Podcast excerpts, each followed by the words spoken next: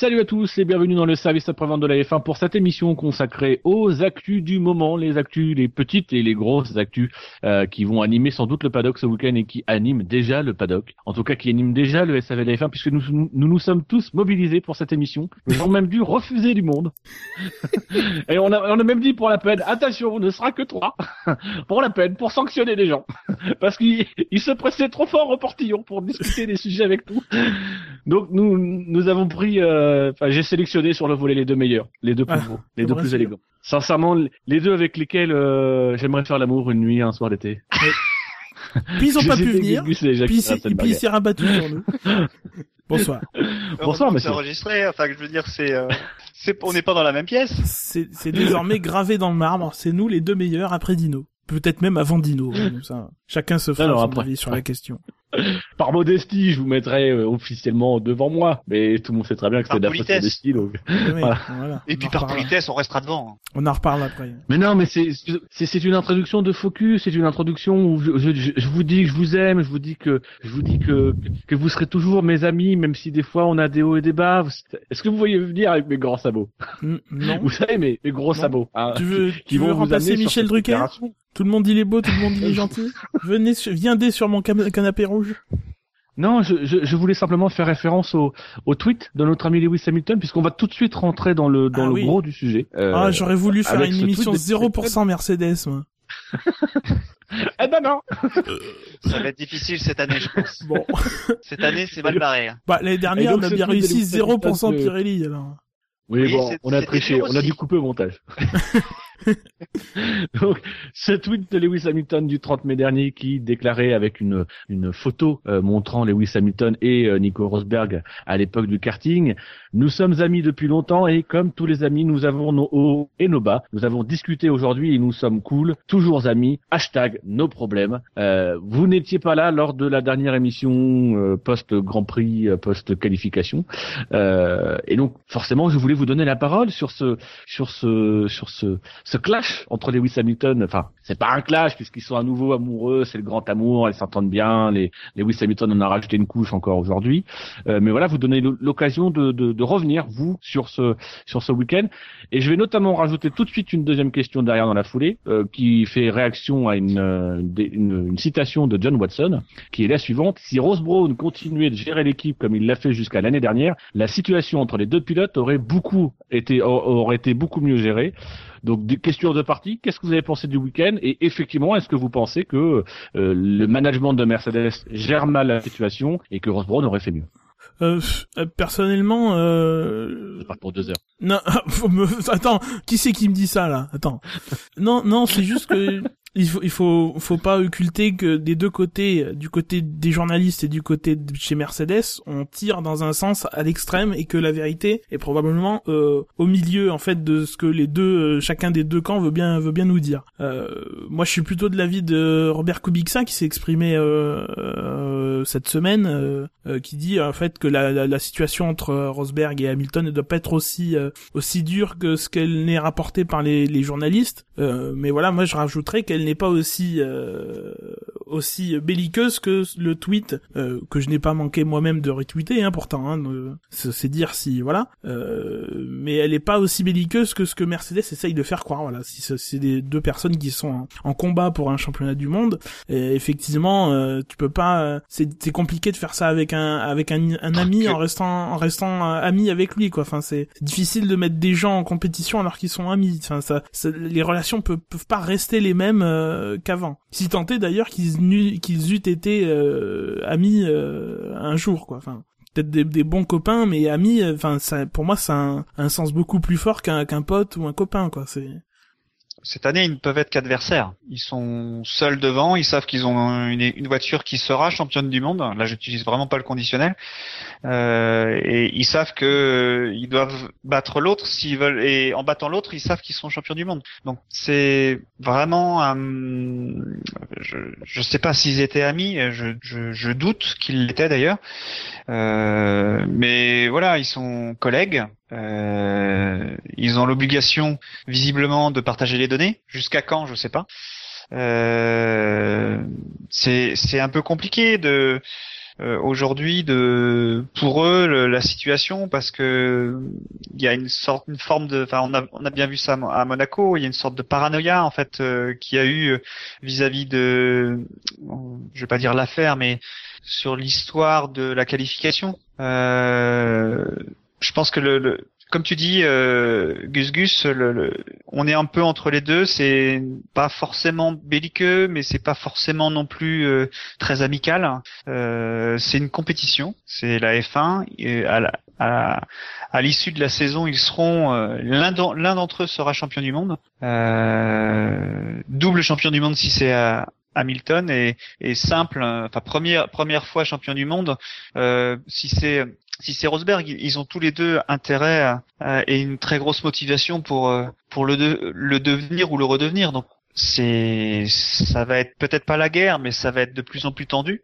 Et pour répondre à ta deuxième question sur euh, John Watson, euh, je pense au contraire que si ça avait été euh, avec Ross Brown, ça aurait été géré complètement différemment. Moi, je, je, je suis super ravi de voir que les que les dirigeants de Mercedes choisissent de de libérer euh, euh, les pilotes, euh, enfin de laisser libre les, les pilotes jusqu'à ce que un drame arrive. Mais est-ce que, est-ce que justement vous vous pensez pas que, que l'un, l'un des problèmes et on l'a on l'a vu lors des dernières semaines, euh, le comportement de Lewis Hamilton a, a été plutôt critiqué notamment par des par des champions du monde et des légendes de la F1 qui ont dit que euh, il avait pas, je crois même que c'est c'est euh, John Surtees qui qui a dit que c'était pas le comportement digne d'un champion du monde que de de, de, d'avoir jeté un peu l'eau propre sur son coéquipier, d'avoir euh, d'avoir tiré la gueule tout le week-end et compagnie.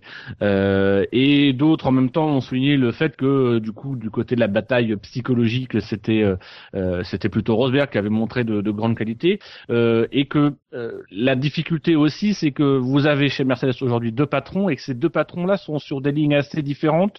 D'un côté un Niki Loda qui a plutôt tendance à être assez honnête voire limite incendiaire dans dans comment on passe de honnête à incendiaire je ne sais pas. Mais il a quand même été relativement incendiaire dans la presse en mettant lui aussi en cause le comportement de Lewis Hamilton euh, de façon assez assez franche, euh, là où Toto Wolff lui de son côté essaie plutôt d'arrondir les angles, de comprendre Lewis Hamilton tout en euh, excusant Rosberg. Est-ce que justement c'est pas plutôt ça le sens de, de la réflexion de, de Watson, c'est que aujourd'hui on a effectivement l'impression que évidemment on les laisse se battre, mais que on n'est pas forcément non plus d'accord sur ça, c'est-à-dire que ça fait pas consensus non plus de les laisser se battre. C'est effectivement une ligne qui a été fixée, euh, mais que euh, mais que sur le comportement des pilotes et même sur la ligne de, de, de les laisser se battre, il n'y a pas vraiment quelque chose qui, soit euh, qui soit admis par tout le monde et qui fasse vraiment l'unanimité et qu'avec un patron, Rose Brown, ça aurait été différent.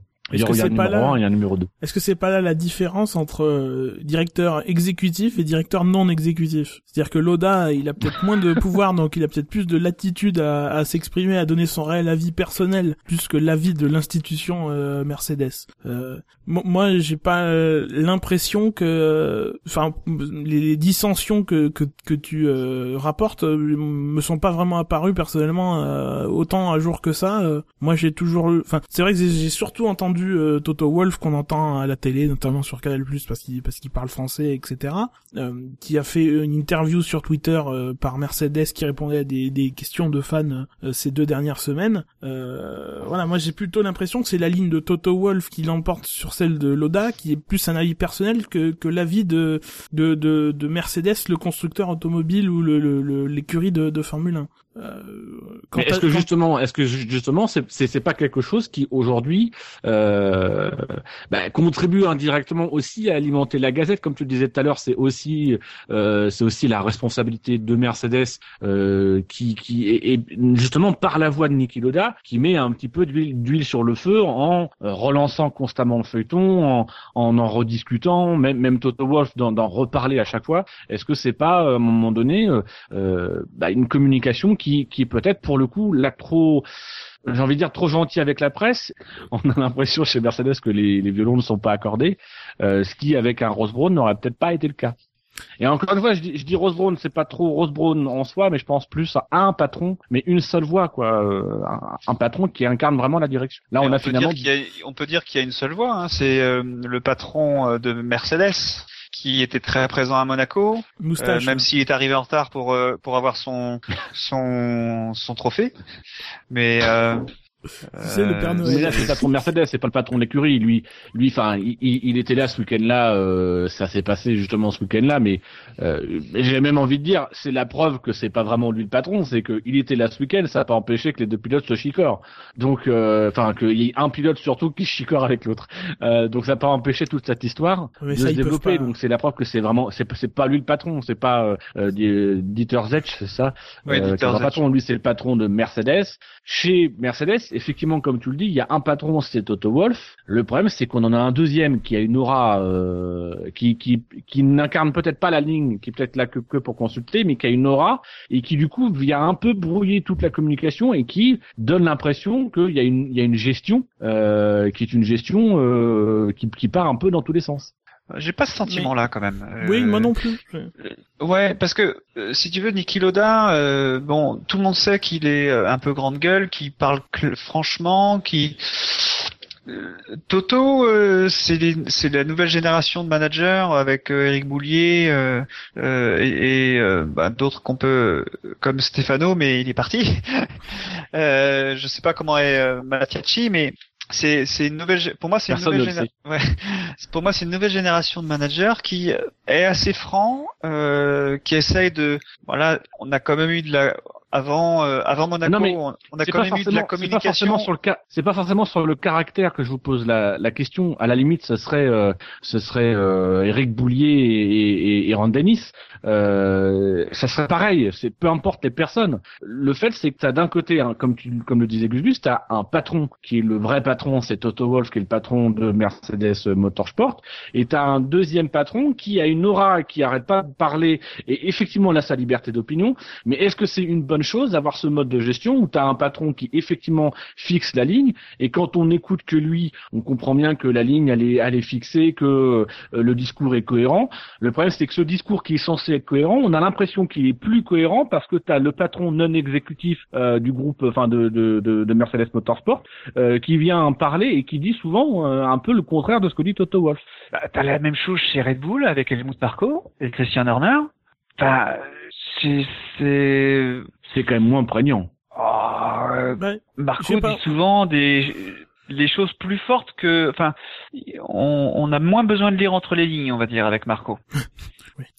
mais, mais, mais, tu m'aurais pas dit que, tu, tu m'aurais pas dit Dino que que Loda partageait pas forcément la, même ligne que que euh, que Toto Wolf. Personnellement, je l'aurais pas su. Enfin, euh, moi je savais pas que chez Mercedes il y avait autant de dissensions sur le. Je pense que ça, ça aurait été plus choquant en fait si euh, en dessous d'eux, Padillo, il aurait pris parti pour l'un ou l'autre. Enfin, il, il, aurait été du côté de Loda plutôt que de celui de de de Wolf. Euh, en ce sens, j'ai. Moi, je trouve qu'il y a une ligne, il y a une ligne plutôt claire. Oui, oui, bah oui. Euh, il y a une ligne qui est plus euh, polie, on va dire, ou euh, moins euh, moins franche, mais globalement, ils disent à peu près la même chose. Ils sont plutôt dans la même direction. C'est-à-dire que c'est pas c'est pas c'est pas sur la direction. C'est non c'est pas sur la direction que je vous interroge. C'est sur le fait que euh, alors visiblement vous n'avez pas vu les déclarations, mais on a quand même un, un on a d'un côté un Toto Wolf qui euh, c'est même pas c'est c'est pas c'est vraiment pas une question de ligne parce qu'effectivement les deux sont peut-être sur sur la ligne. Euh, c'est prendre parti en fait. C'est peut-être que derrière ils ont plus que c'est ça. C'est même pas parti. C'est justement on a d'un côté un Toto Wolf qui ne prend pas parti, qui comprend les Lewis Hamilton et en même temps euh, qui défend Rosberg concernant notamment l'histoire du drapeau jaune, donc est plutôt rassembleur. Et d'un autre côté, on a ce message parasite qui est le message de Loda que vous avez peut-être visiblement pas vu, mais pourtant euh, qui, qui, alors peut-être que sur les sources anglaises, ça, ça, ça peut-être pas été suffisamment repris euh, de notre côté, mais euh, euh, Loda qui a clairement remis en cause le comportement de Lewis Hamilton dans les déclarations immédiatement après le Grand Prix. Donc est-ce que c'est plutôt ça, c'est que d'un côté, on a effectivement, je pense qu'il y a une cohérence dans le discours et que quand on quand on écoute seulement le discours le discours de Toto Wolf, il y a une cohérence dans la gestion de l'équipe, etc. Le problème, c'est que d'un côté, on, de l'autre côté, on a un on a un Niki Loda qui effectivement dit ce qu'il pense, sauf que ce qu'il dit quand il dit ce qu'il pense, on a on a davantage l'impression qu'il critique, euh, enfin il critique par exemple Lewis Hamilton, et moi pour moi ça peut justifier qu'aujourd'hui on se pose la question comme se pose John Watson, c'est donner l'impression que finalement la situation est pas bien gérée par Mercedes. Et même encore plus, c'est que l'existence de Niki Loda, en tout cas le, le fait que Niki Loda euh, ait un discours par moments si différent de Toto Wolff, je pense même que ça tend à prêter le flanc aux journalistes qui justement se disent il y a une dissension. Je pense que c'est aussi ça, c'est-à-dire que aujourd'hui pour moi il y a, il y a deux patrons euh, peut-être que la ligne dans la pratique tout est cohérent, mais il y a deux patrons, il y a deux discours qui sont légèrement différents, qui parfois sont contradictoires et qui, je pense, aujourd'hui nuisent à l'équipe parce que ça, ça fait, ça, ça prête le flanc à d'éventuelles dissensions. Ça se trouve, il n'y en a pas du tout, mais c'est juste qu'il y a deux discours différents. Là, oui, peut-être. Mais on le, savait que qu'en prenant Niki Loda, qui est un peu un électron libre, euh, voilà, il s'est, il s'exposait à, à, à, quelqu'un de caractère qui parle beaucoup, qui, euh, qui exprime son avis, euh, voilà, qui est et que. Mais Niki Loda avec Ross Brown, ça aurait pas pu le faire non plus. Hein. Mais l'avantage l'année dernière de Ross Brown, c'est que en fait, à la tête de Mercedes l'année dernière, tu avais un Triumvirat. Donc tu avais toujours un mec qui faisait le rassembleur. Tu pouvais avoir à la limite deux opinions euh, différentes. Tu avais toujours l'un des trois qui se posait en rassembleur et que ce que euh, t'avais t'avais le nombre euh, le nombre impair. Là le problème c'est que tu as un nombre pair parce que euh, Padillo on, l'entend pas il est totalement inaudible. Bah, on a Toto ça le problème, en et fait. Niki Loda et s'ils sont pas d'accord, on a l'impression vraiment qu'il y, y, a une dissension. L'année dernière, ils étaient trois à, à avoir l'aura suffisante pour pouvoir parler et pour pouvoir être entendus. et ces trois là, bah, si on avait si Niki Loda disait un truc qui était un petit peu contraire, tu pouvais sans doute t'attendre à ce que les deux autres soient dans une position beaucoup plus sobre et beaucoup plus rassembleuse.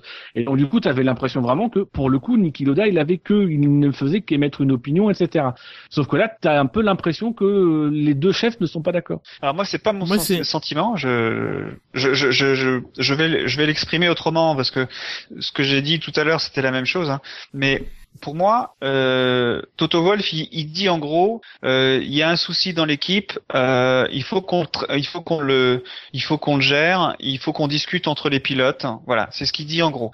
Et Niki Loda dit exactement la même chose, sauf que en plus, il ajoute tout le problème vient de Lewis. Ah, donc il dit pas la même chose. Mais il dit qu'il y a quand même, enfin, je vais dire différemment, dire qu'ils disent la même chose, sauf qu'il y a un qui est plus diplomate et qui ne. Ah non, non, non, je pas suis pas d'accord. Je suis, voilà, ils disent pas la même chose. C'est comme ça que je le vois moi. Hein.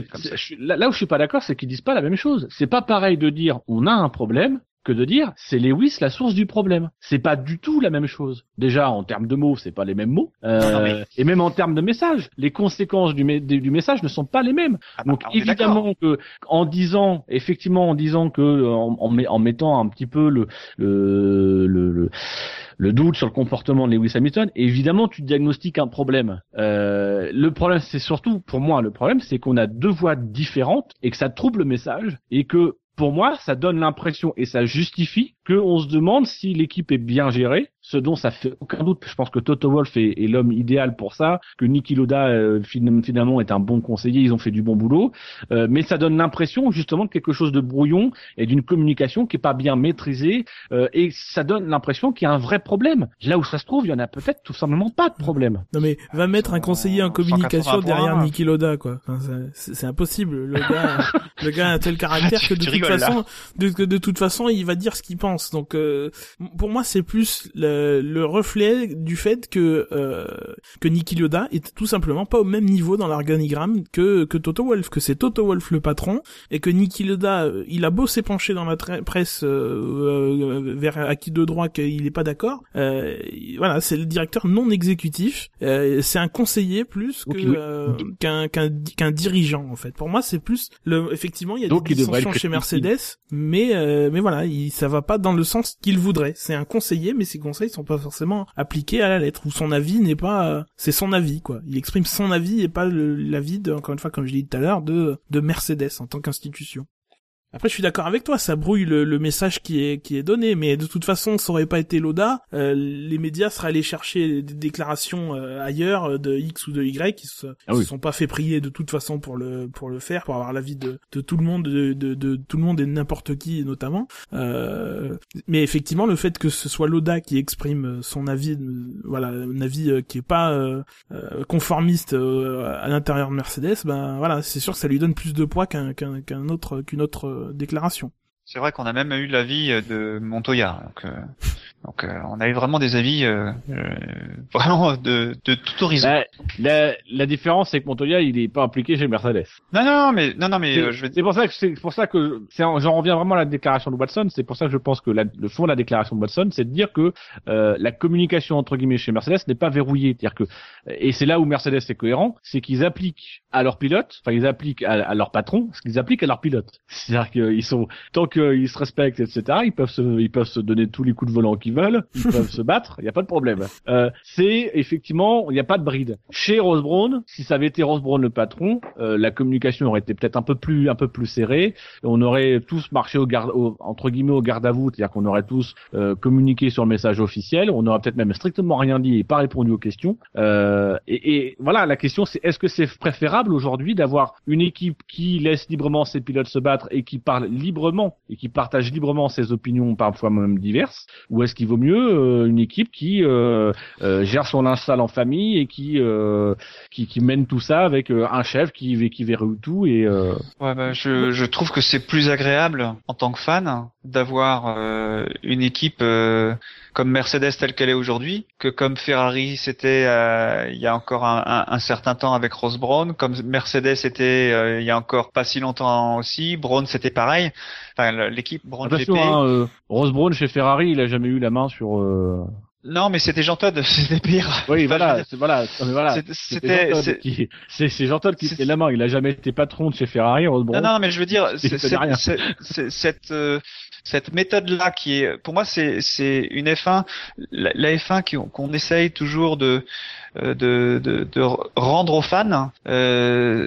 Oui, mais ça c'est ton point de vue de fan. Le fond de la question, c'est dans l'intérêt de l'équipe. Est-ce que dans l'intérêt de l'équipe, c'est une Je pense que dans l'intérêt de Mercedes, étant donné qu'ils dominent cette année tellement, ils ont tout intérêt à rendre le championnat passionnant parce que à, à quitte à être eux-mêmes à, à, susciter eux-mêmes la polémique. Peut-être, mais euh... ne pas se protéger contre les, les, les, polémiques et les histoires montées en épingle. Ils, ils peuvent se permettre de, de faire ça. Euh, sinon, bah, t'imagines euh, là le, le, le, championnat, on sait qu'il est plié. S'ils décident de mettre un numéro 1 maintenant, euh, bah voilà, plus personne va regarder la F1 à part les cinglés comme nous. Mais mais c'est. J'ai à deux doigts de pas la regarder alors. oh. oh mon dieu bah oui, c'est très dur. bah oui, Vettel est loin et Ferrari est encore plus loin que Vettel. Donc euh, forcément, Dino, il est embêté là. Non, non, non, ah, ça, pas voir Dino que par ça. Non, mais je, je plaisante en disant ça, mais la F1, euh, ça doit rester un spectacle, ça doit rester une course, une compétition, euh, et tout ça à la fois, mais ça doit être proche de ça, ça doit pas être fermé quoi. Euh, longtemps ça a été fermé avec les bah, les Ron qui euh, donnaient euh, toutes les bonnes histoires dans le sens oui, enfin, euh, euh Ron Dennis, euh, qui donnait toutes les bonnes histoires. Quand je veux dire les bonnes histoires, c'est euh, il donnait l'histoire et puis il fallait pas que ça en change parce que c'est c'est ce qui était ce qui était bien pour l'équipe. Voilà, donc c'était pas forcément la vérité. Euh, voilà. et, des, des, et pourtant, ça n'empêche pas que Senna Prost, ça, ça nous fait tous bander quand on y pense même si c'était complètement verrouillé par euh, la communication et tout était verrouillé par euh, ouais, ouais, ouais. Ouais ouais mais c'est euh, bah, tu vois on, peut faire le, rapprochement euh, avec Mercedes. La différence aujourd'hui qu'il y a avec entre Mercedes et l'époque Senna Prost chez McLaren c'est que chez Mercedes euh, aujourd'hui les datas sont ouvertes des deux côtés euh, du garage. Chez euh, McLaren, c'était pas tout à fait le cas, même si ce que dit euh, euh dit que Senna travaillait sur les, moteurs et, et, et, Prost travaillait sur le châssis. J'ai beaucoup de mal à y croire. au début, c'était peut-être vrai, mais j'ai beaucoup de mal à, à, croire que ça devait tenir. Je pense que ça va être la même chose chez Mercedes. À un moment, ils vont fermer les datas. Parce qu'il faut qu'ils se battent à, à pas à armes égales, mais Mais c'est ça, c'est-à-dire que tu, que tu pointes du doigt, c'est que pour le moment, tout, tout le monde trouve Mercedes, c'est beau, c'est joli, c'est une belle image. Mais à un moment donné, la raison va forcément les amener à, à, à, à la raison et puis le, puis le, le sort cette saison-là. Imaginons l'année prochaine, ils vont, ils redominent. Euh, ils vont pas gérer la saison l'année prochaine comme ils la gèrent cette année. Cette année, entre guillemets, même si Hamilton est une fois champion du monde, les deux pilotes ont la légitimité pour aller chercher le titre au nom de Mercedes. Donc ils ont tout intérêt à les laisser se battre. L'année prochaine, quand un des deux aura été champion du monde, tu pourras pas le traiter à égal, égal à égal, sauf si c'est Rosberg qui est champion du monde à la fin de l'année. Si c'est Hamilton qui est champion du monde, l'année prochaine, il faut que Rosberg il se barre parce que il, il pourra pas avoir le, le statut d'équivalent, euh, tout simplement parce qu'à un moment donné, sinon ils, ils vont perdre Hamilton. Enfin, ça, ça c'est l'année prochaine que ça risque d'exploser pour le coup. Oui, il y a des chances. D'ailleurs, c'est la deuxième saison que Prost Senna, ça, ça a tourné vinaigre. 88, oui. c'est relativement bien passé euh, euh, entre les deux. Moi, ce qui C'est pareil, euh, Hamilton Alonso, euh, c'est le deuxième Grand Prix, seulement que ça tourne de vinaigre. Moi, ce qui m'étonne dans les dans ce que tu vrai que... nous dis des ouais. déclarations de, de Watson, c'est euh, c'est que finalement il se place plus à l'intérieur de l'écu dans, dans du point de vue de l'écurie que du point de vue du, du pilote, alors que c'est alors que c'est un, un ancien pilote. Parce que très franchement, avoir un Rose Brown à la tête de Mercedes aujourd'hui, qui aurait tout verrouillé, qui aurait donné euh, X consignes euh, sur les X courses qui, qu auxquelles on a, on a eu, euh, voilà, du côté des fans, du côté des pilotes, ça aurait pas été euh, aussi euh, aussi enthousiasmant que ce qu'on a vu jusqu'ici. Ouais, ouais. L'année dernière, l'année dernière en Malaisie, pour une troisième Rose Brown prend la radio pour dire à, Ouais, Rosebone prend la radio pour dire euh, non non tu le doubles pas, euh, euh, tu maintiens les positions. Je veux dire, euh, voilà, il a il a rien compris au sport. Enfin, c'est, il a compris. Oui et non, oui et non. Non, oui non, et non. Non, parce que tu, je, non, je, tu, je, peux, pas dire ça. C'est dur. Mais on sait, sincèrement, on, on, sait très bien. Non, mais c'est-à-dire qu'on sait très bien, c'est que l'année dernière, quand il a fait ça, c'est qu'il a rappelé certaines règles. Il a rappelé à la radio des règles qui avaient été plus ou moins fixées, enfin, qui n'avaient pas été fixées à l'avance, mais qu'il qu a fixées et que on sait très bien par la suite d'ailleurs que quand il s'est agi euh, de, euh, de de rendre l'appareil à, à Rosberg, euh, ben voilà, quand quand il a fallu que ce soit Rosberg qui soit sur la défensive et qu'on a demandé à Hamilton de pas de pas aller les chercher, euh, on a aussi appliqué la règle. Euh, le seul truc c'est que cette année euh, on le on le fait moins parce que tout a et c'est Mercedes qui le dit, c'est que ils se sont posés au début de saison, ils savaient qu'ils avaient les meilleures voitures, que ça allait venir et ils ont tout posé, ils ont fait une grande discussion, ils ont fait un grand brainstorming, ils ont tout posé sur la table, ils ont fait des scénarios, tout le monde a dit d'accord et il n'y avait pas besoin de faire le rappel à la radio mais c'est tout autant verrouillé, c'est tout autant cadré. Les règles sont les mêmes, je pense, cette année que l'année dernière. C'est pas Rose Brown qui a imposé ces règles, c'est juste qu'à un moment donné, bah, il avait pas anticipé le truc euh, parce que je sais pas, peut-être il s'y attendait pas. Il a dû rappeler les règles, il a dû entre guillemets même imposer la règle en direct à la radio. Là où cette année, bah, ils ont pu partir avec le souvenir de l'année dernière en se disant bon, moi ça on va éviter, on se met d'accord avant. Oui, il y a une différence quand même entre l'année dernière et cette année, euh, l'année l'année 2014, c'est quand même que, enfin, pour l'instant, il n'y a pas eu, malgré euh, le faible écart en fin de course qu'on a eu entre les pilotes à certains à certains moments, notamment à Bahreïn, il n'y a pas eu de consigne ferme qui disait à, à, au deuxième de ne pas tenter le dépassement. Alors qu'en Malaisie, c'était très clair, alors qu'il était en position de le faire et qu'il était vraisemblablement plus truc. rapide. Bah, il y avait des problèmes oui. de pneus. Il n'y a, y a pas eu de consigne claire. Il n'y a pas eu de consigne claire des consignes dont on a été témoin nous à la télé par le biais de la radio, mais les consignes elles, exi elles existent. On sait très bien, euh, on l'a appris euh, la, le, le, le, lors du dernier Grand Prix, qu'ils ils avaient pour règle de ne pas utiliser le fameux bouton qui leur donne plus de puissance, et que euh, Rosberg apparemment l'a utilisé en premier, puis ça a été ensuite Hamilton. Ah, oui, d'accord, mais ça, ça c'est pas. Oui, il y a quand même des consignes qui sont données. Bien sûr, bien sûr, mais, mais la consigne n'a jamais été. C'est pas Hamilton qui l'a utilisé en non, pas visiblement c'est Rosberg qui a commencé à Bahreïn. Après Hamilton lui a refait le coup, euh, lui a fait le, le coup à l'envers à Barcelone. Mais euh, non, mais je suis d'accord avec toi. Il y a tout, il y a des règles, mais cette année, la différence c'est qu'ils ne sont pas allés à l'extrémité de figer des, des positions. A priori, hein. après, euh, on pourra peut-être trouver un jour ou l'autre, euh, euh, peut-être qu'après la saison, où l'un ou l'autre, ils feront un livre en disant pourquoi j'ai pas été champion, c'est parce qu'on a telle course, on a dit, voilà. Tu vois. Mais pour l'instant, on n'a pas. Chance qu'il passera un livre. Pour ils viendront, ils viendront au SAV, on les invitera, et ils viendront nous expliquer. Mais pour l'instant, les gars, hey. pour l'instant, on n'a pas eu d'écho de consignes aussi franches que celle-là que Braun ne s'est pas privé de, de, de faire au deuxième Grand Prix de la saison quand même. Rappelons-le. Alors, tu, tu parlais de livres, je te propose de tourner la page. Oh la vache. J'ai dit, c'est fort. pour toi, celle-là. Académie française. et de passer et de passer au chapitre suivant qui sera consacré à Gene Haas qui a annoncé euh, qui a après plusieurs semaines de rumeurs c'était euh, c'était quasiment un secret de polichinelle il a confirmé dans un entretien accordé euh, au magazine américain je crois Forbes euh, que effectivement le projet euh, son projet d'écurie de Formule 1 le, le Haas Formula euh, serait reporté à 2016 alors que le, le projet initial prévoyait une arrivée en 2000 en 2015 euh, et notamment à partir de cette déclaration, il a, il a expliqué que d'un point de vue personnel, et là je cite, j'aurais vraiment aimé courir en 2015. Ce fut dur d'être dans ma position et de dire non. Croyez-moi, je voulais vraiment y aller. La première année se révélera toujours difficile, mais je pense qu'en attendant un an, nous n'aurons probablement que six mois vraiment durs parce que nous serons mieux préparés. Euh, est-ce que d'abord, Primo, est-ce que ça vous surprend vraiment le report en 2016 et ensuite, est-ce que c'est une bonne chose? Ben, disons que moi j'ai du mal à me projeter sur ces. tu vas, on va parler de la- prochaine après, mais j'ai du mal à me projeter sur ces nouvelles, projeter sur ces nouvelles équipes. Euh, A c'est particulier parce que c'est une équipe américaine dont euh, la Formule 1 en- enfin, a envie, euh, comme un circuit aux États-Unis. Euh, mais je- honnêtement, euh, un circuit, enfin un- une équipe euh, qui est basée euh, principalement à, aux États-Unis euh, pour la partie aéro et euh, le moteur, parce que c'est ce qu'ils voudraient, le moteur serait basé en Europe, ça me paraît bien compliqué. C'est pas une équipe qui est qui a les reins aussi solides que que Ferrari, que Red Bull au niveau financier, c'est pas je suis pas sûr que ce soit HRT, mais c'est pas très très haut non plus. Hein. Je sais pas quels sont Ah. leurs budgets, mais tu, tu, tu cites quand même deux extrêmes. C'est-à-dire que en Formule 1, t'as Oui, bah- que des Ferrari et Red Bull et que des HRT. Je pense Non, que l'objectif de Haas, c'est de réussir à, à, parce qu'en plus elle a l'expérience comme dans le sport euh, dans le sport mécanique, c'est pas n'importe qui. Euh, c'est quand même de réussir à monter un projet qui soit qui fasse un pas sport c'est- honorable en c'est- Formule C'est 1. pas n'importe qui, mais c'est- ça reste des exploitants de voitures.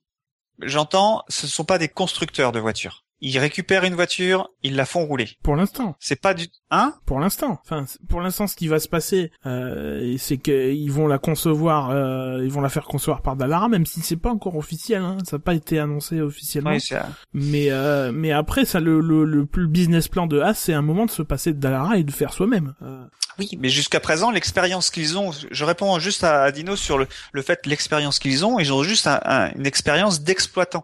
Euh, C'est comme Pescarolo au Mans, euh, il était fabricant, mais il a, il a exploité euh, une Peugeot à un moment. Il était juste exploitant. Il prenait la voiture, il mettait ses sponsors dessus et il la faisait rouler. Oui, mais c'est-à-dire que en, en Formule 1, les trois quarts des écuries sont généralement des exploitants. Enfin, prends aujourd'hui les écuries qui sont sur le plateau, et même on va, on peut, on va pas revenir dans l'histoire, mais on va se contenter de celles qui sont sur le plateau.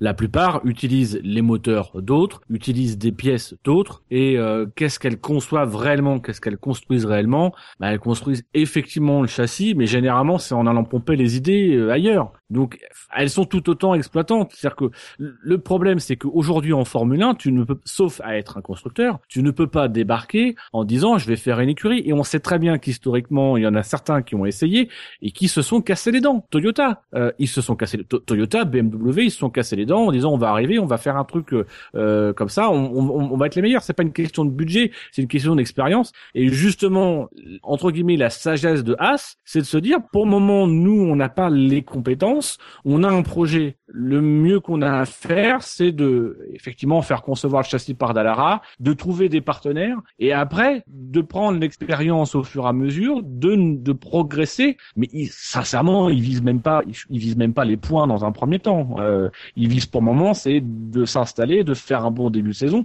Et même dans ces déclarations de, de celles que je viens de vous lire, il reconnaît déjà que les débuts vont être difficiles. Il annonce déjà, même en 2016, les six premiers mois seront difficiles.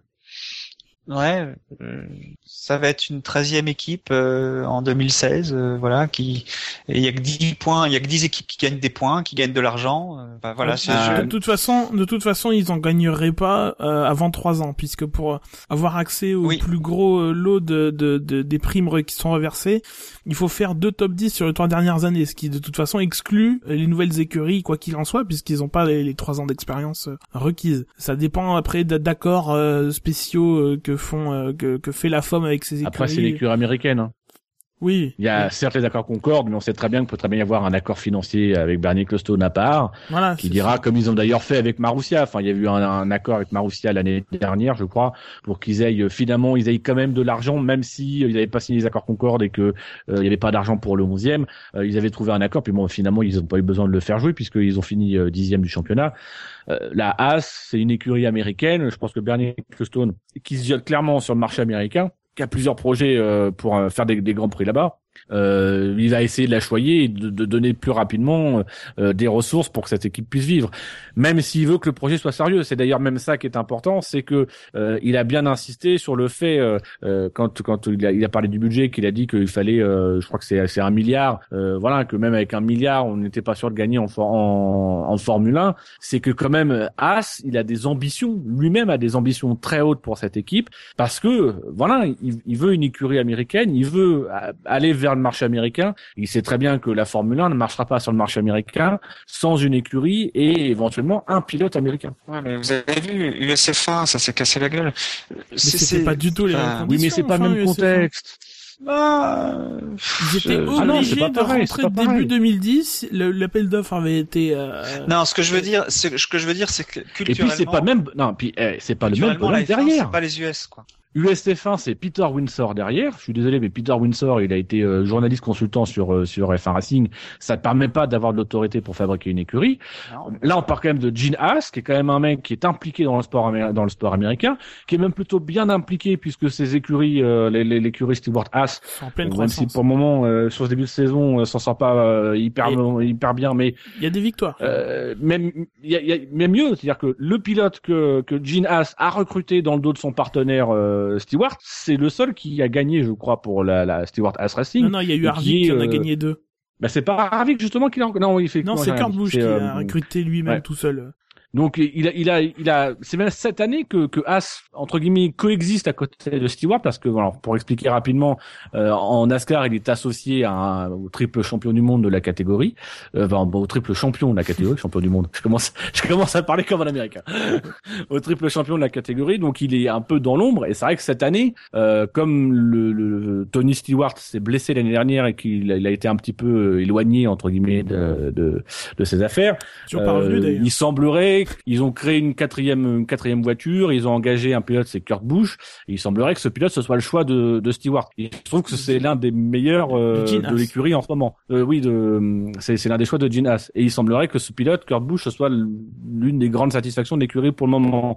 Donc ça a plutôt tendance à montrer que, à, à rappeler à tout le monde que oui, d'un côté il y a Gene Haas, qui est quelqu'un qui connaît le milieu, qui a, le- qui a le flair, euh, qui sait gérer, et surtout qui sait aussi mobiliser. Enfin, c'est un homme d'affaires qui déjà lui euh, a quand même pas mal de pas mal de ressources, qui a des réseaux, etc. Donc on peut on peut difficilement, certes évidemment, ça rappelle, il y a le report, etc. Mais ne serait-ce même que la notion de report, ne serait-ce même que la communication qui fait autour, euh, que le discours, on n'est pas du tout dans USF1. Enfin, Non, non, mais ce que c'est pas c'est pas pour comparer USF1, c'est juste pour dire que aux États-Unis, la F1, il va avoir du mal à mobiliser, même s'il est connu, même s'il est reconnu, même dans le dans le milieu. Euh, quand tu vois que euh, là j'ai regardé euh, l'Indy 500, euh, on a profité du, de l'abonnement Canal Plus pour regarder l'Indy 500. euh, il y a 300 000 personnes en permanence sur tout le week-end. Ouais, Enfin, je veux de dire, moins en moins quand même. bah, c'était plein quand même. Oui, mais En mais F1, donc- en, en F1, il n'y a pas a pas la 300 000 por- ça- personnes au Texas. ça a pas la portée de la F1. Mais c'est bah pas la, la F1 n'a pas le but de remplir le, le circuit d'Indianapolis- comme le l'IRL, euh, comme l'IndyCar pendant trois semaines. Enfin pendant. Tu sais Pendant- que pendant trois jours, hein, quand la F1 a arrêté d'aller à Indianapolis, les gens les gens à Indianapolis n'étaient pas contents parce que leur beurre, ils le faisaient avec le Grand Prix de Formule 1 et pas les 500 miles parce que c'est pas le même public parce que les 500 miles entre guillemets c'est c'est le pécor, euh, c'est euh, le, le mec qui va à l'usine tous les matins, la Formule 1, en tout cas ceux qui vont sur les grands prix qui se déplacent, c'est l'homme d'affaires, c'est euh, euh, c'est le voilà, c'est c'est les c'est entre guillemets la, la couche CSP+. la plus riche. Euh, voilà, c'est les, c'est les CSP+ qui vont claquer du pognon.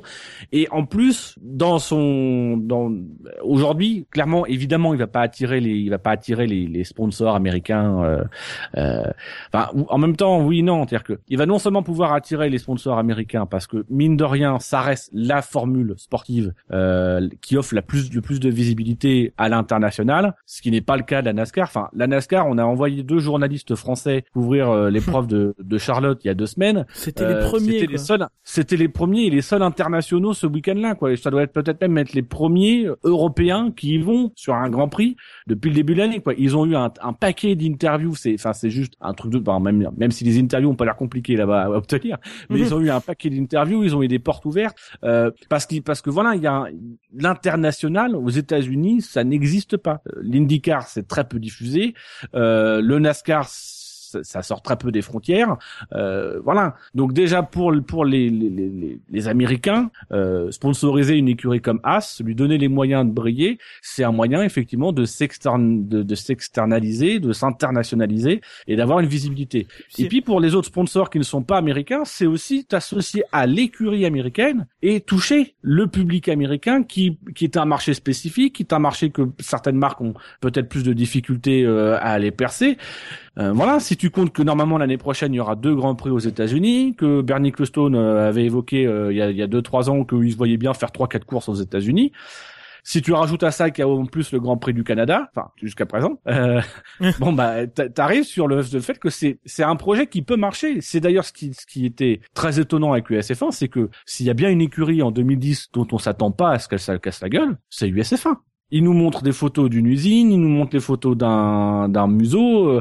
Enfin voilà, châssis même. c'est l'écurie. On parlait voilà. on parlait de YouTube en sponsor. Voilà, ça, mais c'était l'Arlésienne. Ça parlait énormément de choses. Euh, après, c'est là où on fait la comparaison, c'est pourquoi ça a cassé, alors que pourtant il y avait du potentiel et de l'intérêt pour cette équipe. C'est parce qu'à un moment donné, enfin, t'es, t'es heurté aux limites. C'est, c'est que le projet il, il, il est porté par personne. Là, t'as Gene Haas, t'as quand même un mec qui, voilà, qui a de la consistance. Donc, on peut quand même faire un peu plus confiance, con, con, con, faire confiance à ce projet-là. Et notamment, moi, je vous invite vraiment à lire toute l'interview qu'il donne sur Forbes. Elle est d'abord très honnête, et même sur le projet, parce qu'on on, on raille un petit peu le projet de de de de, de cette écurie qui euh, a pour but d'être base en, en, aux États-Unis, aux États-Unis, etc.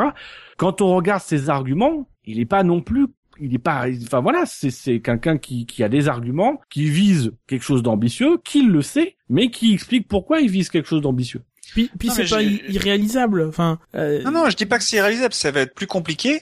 Oui. Mais je demande vraiment à voir parce que je, je, je me demande comment ce sera possible de de viser les points, de viser. Enfin, il faudra d'abord, euh, comme tu dis, avoir une, des, débuts difficiles, mais je, je j'ai du mal à, imaginer. Euh, je suis peut-être, euh, enfin c'est peut-être euh, un a priori. Hein, je me trompe sûrement. J'espère pour le pour Ginas que je me trompe, mais je pense qu'il il prend un chemin compliqué pour arriver, à, enfin pour commencer en F1. Voilà. Bah, ça aurait euh... été 15 fois plus compliqué très... de, de, de, rentrer dès 2015. Enfin, je, je ah oui, pas. oui, c'est, c'est plus prudent de rentrer en 2016, mais encore une fois, je, je, ça risque d'être compliqué quand même, euh, tant qu'on n'a pas encore euh, les, les, les, comment, le, les budgets capés ou, enfin, une solution pour réduire les coûts. Mais euh, voilà, on a très bien vu en 2010 qu'avec très peu de moyens, finalement, une écurie comme Lotus en 2010, le, ce, qui est, ce qui est Caterham aujourd'hui, euh, t'arrives en F1 avec une voiture qui est solide et qui, qui est pas rapide mais qui est qui est fiable, bah tu peux quand même t'installer, euh, même si t'es en fond de grille, voilà, tu peux arriver et euh, pas être ridicule. Euh, ils étaient pas ridicules comme a pu l'être par exemple HRT au tout début où ils étaient à, à 6 ou 7 secondes des, des, des chronos. Caterham, enfin Lotus était moins loin à l'époque alors qu'ils avaient eu six mois pour se préparer, pour concevoir une voiture, la construire, etc.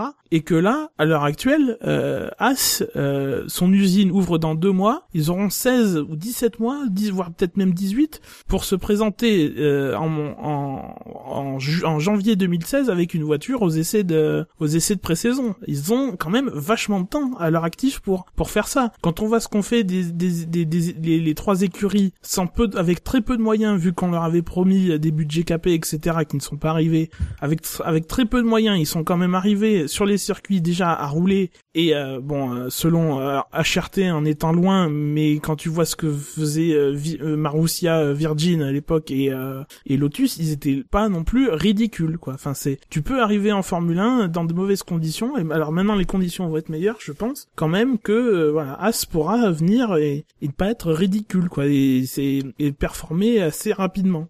Alors justement, tu parlais, tu parlais, euh, tu parlais des, de, de, de son usine. Euh, c'est ce qui est notamment expliqué, euh, ce qu'il a, ce explique dans le magazine Forbes, c'est qu'il y a eu pas mal de, de retards en fait sur le planning. Il y a, il y a pas mal de, de, de, de, lignes où ils ont accusé des retards, notamment sur sur l'usine. Même si donc euh, ils ont une usine euh, qui sera à, à, Canapolis, c'est ça? Canapolis. Oui, c'est ça. Oui. À Canapolis, donc c'est une c'est une usine qui va qui va sortir de terre pour la NASCAR là dans le mois qui vient. Et pour la F1, elle sera, ils vont pouvoir rentrer dans les locaux d'ici deux mois.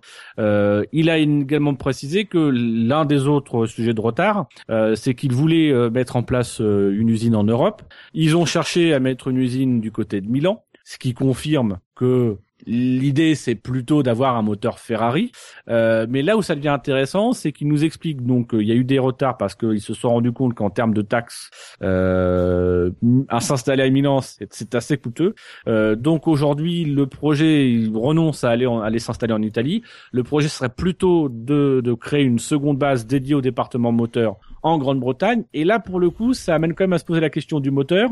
Parce que voilà, si tu pars avec au début un projet qui est de t'installer en Italie, sans doute euh, pour, pour de poser ton département moteur en Italie, sachant très bien que donc du coup en Italie c'est plutôt pour avoir le moteur Ferrari. après, si tu préfères aller euh, en Angleterre, est-ce que ça met pas non plus un petit peu de plomb dans l'aile euh, un éventuel deal avec Ferrari?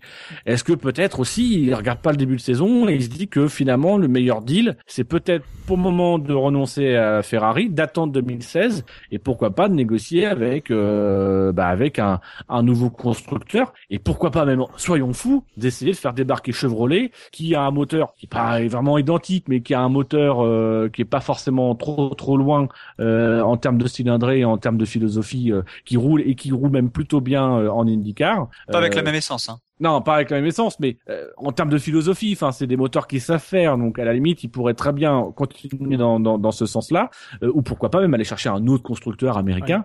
Il manque la partie électrique quand même au hauteur d'IndyCar, quoi. C'est quand même le nerf de la guerre en ce moment. Non, mais déjà, il y a un truc que j'ai du mal à comprendre dans ce que dit Gene Haas, c'est séparer un soi-disant département moteur d'un département aéro. Bon, déjà, il manque un département euh, châssis, euh, tout ça. Enfin, même si c'est pas eux qui le font au départ, les départements moteur d'une écurie, enfin, quand si c'est un motoriste qui s'en occupe, ça me ça me paraît un peu bizarre euh, au départ comme distinction. Mais bon, soit. Euh, euh, en même moi quand je vois euh, pour répondre à ta question quand je vois Marussia euh, qui est fourni en Ferrari et qui est qui est en Angleterre je vois pas trop le, problème quoi. Enfin c'est la livraison est juste plus longue à se faire mais mais c'est tout quoi. Enfin c'est pour se transmettre des fichiers etc ça va ça va quasiment tout aussi vite euh, Dans ce cas-là, ça, ça, ça, confirme le sérieux du projet puisque euh, ils ont regardé. Finalement, leur projet initial c'était de s'installer en Italie. Ce qui les fait relancer, c'est les, les taxes. S'installer en Italie, c'était effectivement pour se rapprocher le plus possible de leur futur motoriste et donc d'être tout de suite dans une, euh, dans quelque chose de voilà, de de, de de pas avoir les problèmes que qui a peut-être euh, pu gêner euh, Marussia. Euh... Bon, comme tu me diras, Marussia pour moi avec le moteur Ferrari, ils plus vite des points qu'avec le moteur Cosworth. Oui. Il y a, y a aussi un autre aspect. Alors c'est pas Gene Haas qui l'explique, c'est le, le, journaliste euh, qui l'interviewe, Christian Silt, qui qui, qui l'évoque. C'est que les écuries qui sont rétribuées par la par la FOM se voient rembourser leurs frais de de déplacement en dehors de de, de l'Europe pour les autres courses et euh, c'est au départ de, de, de Munich et de, euh, de Londres. Euh, et pas au départ d'aéroport en Italie ou ailleurs, quoi. Enfin, en France, etc. Donc, du coup, avoir une écurie en Italie, bon, c'est, c'est pas forcément un bon calcul pour, pour ce, ce, pour ce poste de, dépense, quoi. Enfin, tu te le fais, tu te les fais pas rembourser ou alors t'es obligé de, d'amener tes camions loin, quoi. Alors à noter qu'il y a une information aussi qui a circulé, c'était la possibilité de voir Nicolo Petrucci euh, prendre en tête l'aérodynamique, le département aérodynamique de, de l'écurie As. Euh, voilà, ce, ce qui est pas, ce qui serait pas étonnant puisqu'il a de, d'après ce que nous dit le site omnicorse.it, il a de bons rapports avec euh, le cheval cabré, euh, ainsi qu'avec Dallara. Hmm. Donc euh, voilà. Après, c'est vrai qu'il y a, il y a toujours cette, c'est, les châssis Dallara, c'est bien, mais où est-ce qu'ils vont être faits? Est-ce qu'ils vont être envoyés euh, Est-ce qu'ils vont être envoyés? Alors, est-ce que va y avoir un châssis qui sera développé par Dal- Dallara, mais que après As va faire euh, tout ce qui est travail aérodynamique, évolution, développement avec les pièces, ailerons et compagnie chez eux, pour ensuite intégrer le moteur? Dans ce cas-là, il y a vraiment trois départements différents et quasiment trois monoplaces différentes, j'ai envie de dire, trois, trois, trois composants différents. Il va falloir euh, réussir à coordonner tout ça. Bah, de toute façon, il faut une usine. Parce que, enfin, c'est l'autre truc que je voulais dire tout à l'heure par rapport à des séparer moteur et aéro. À un moment, il faut une usine où tu construis la voiture, tu assembles euh, le puzzle, quoi. Euh, euh, et je pense qu'il serait donc, euh, ben, en Europe, confondu avec ce qu'il appelle le département moteur. Et mais du coup, enfin, il faudrait euh, parce que leur soufflerie à, à As, elle est déjà euh, construite, quoi. Enfin, c'est, elle est à, elle est dans les locaux de, de Caroline du Nord, quoi. Euh, euh, c'est et, euh, et, et et donc c'est là qu'il faudrait fabriquer des pièces pour la soufflerie, qu'elles soient fabriquées là-bas, ou sinon tu les fabriques et tu les tu les transbahutes par avion en, euh, à, à travers l'Atlantique, quoi. Ça le fait pas trop. Moi, à mon avis, c'est juste les plans qui vont euh, qui vont se transmettre et les et les les ateliers de fabrication seront là où ils devront être pour l'utilisation de, de ce qui de ce qui est fabriqué, quoi. La voiture, ça conçue entre l'Italie et la et la et euh, les États-Unis, elle sera fabriquée en Europe. Enfin, et la soufflerie, tout ce qui est pour la soufflerie sera fabriqué aux États-Unis, vu que la soufflerie a priori est, là-bas. Je pense que c'est le moyen le plus efficace. Après, s'ils font autrement, euh, c'est qu'ils ont l'argent pour le faire autrement, quoi. Mais ça me paraît pas, ça me paraît pas être la solution la plus, euh, la, la, la meilleure solution, quoi. Et donc, en attendant Ginas, qui va arriver en 2016, au Grand Prix d'Australie 2016, je m'en- je m'engage déjà sur le Grand Prix d'Australie qui fera l'ouverture- ou peut-être le Grand Prix des États-Unis Est ou Ouest, on verra. non, bah, Euh, non, non, racheter, arrête. tu sais. Je suis quelqu'un de Euh, donc, pragmatique. en hein, attendant. En attendant, on pourrait avoir une autre écurie, euh, puisque euh, la rumeur a voulu ces derniers euh, jours, l'information est venue donc dans le 16 août, on doit dire, selon laquelle Forza Rossa, euh, on se rappelle, il y avait eu trois trois projets dont on avait parlé. Il y avait le projet As qui a été premier validé, il y avait le projet Stéphane GP où on n'a plus jamais entendu parler, et euh, Forza Rossa qui est donc un, un revendeur Ferrari euh, roumain Le, euh, et qui viendrait sans doute dans- avec un package euh, Ferrari euh, dont on sait aujourd'hui on, on, on utilise vraiment uniquement le conditionnel et notamment pour dire que le conditionnel ce serait dès 2015 qu'il viendrait euh, renforcer les rangs de la Formule 1. Bah, déjà, ce, ce Est-ce que dont on, ce dont on pourrait enlever le conditionnel, c'est qu'ils seront en Formule 1 ces deux prochaines années. Enfin, en tout cas, c'est qu'ils essaieront de, de monter une écurie de Formule 1, qu'ils auront la licence pour le faire.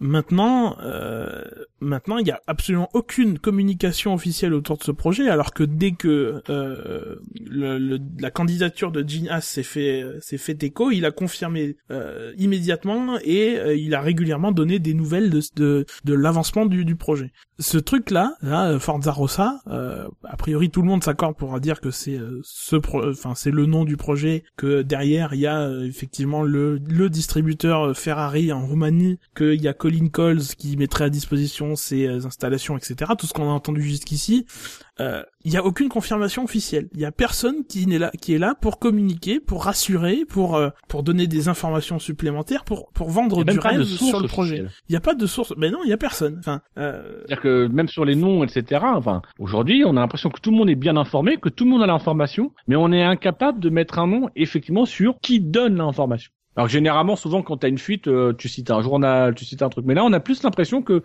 c'est un, un bruit que tout le monde entend. Euh, c'est Colin Coles qui parle, qui passe de, de de rédaction en rédaction, tu sais. Ou alors il met, il met des trucs anonymes dans les boîtes aux lettres. Il fait attaché de presse peut-être? Oui. Ouais, euh, c'est vrai que c'est, bah, il y a qu'une confirmation. Il y a, ça ressemble à de la rumeur, euh, mais tout le monde la propage. Bon.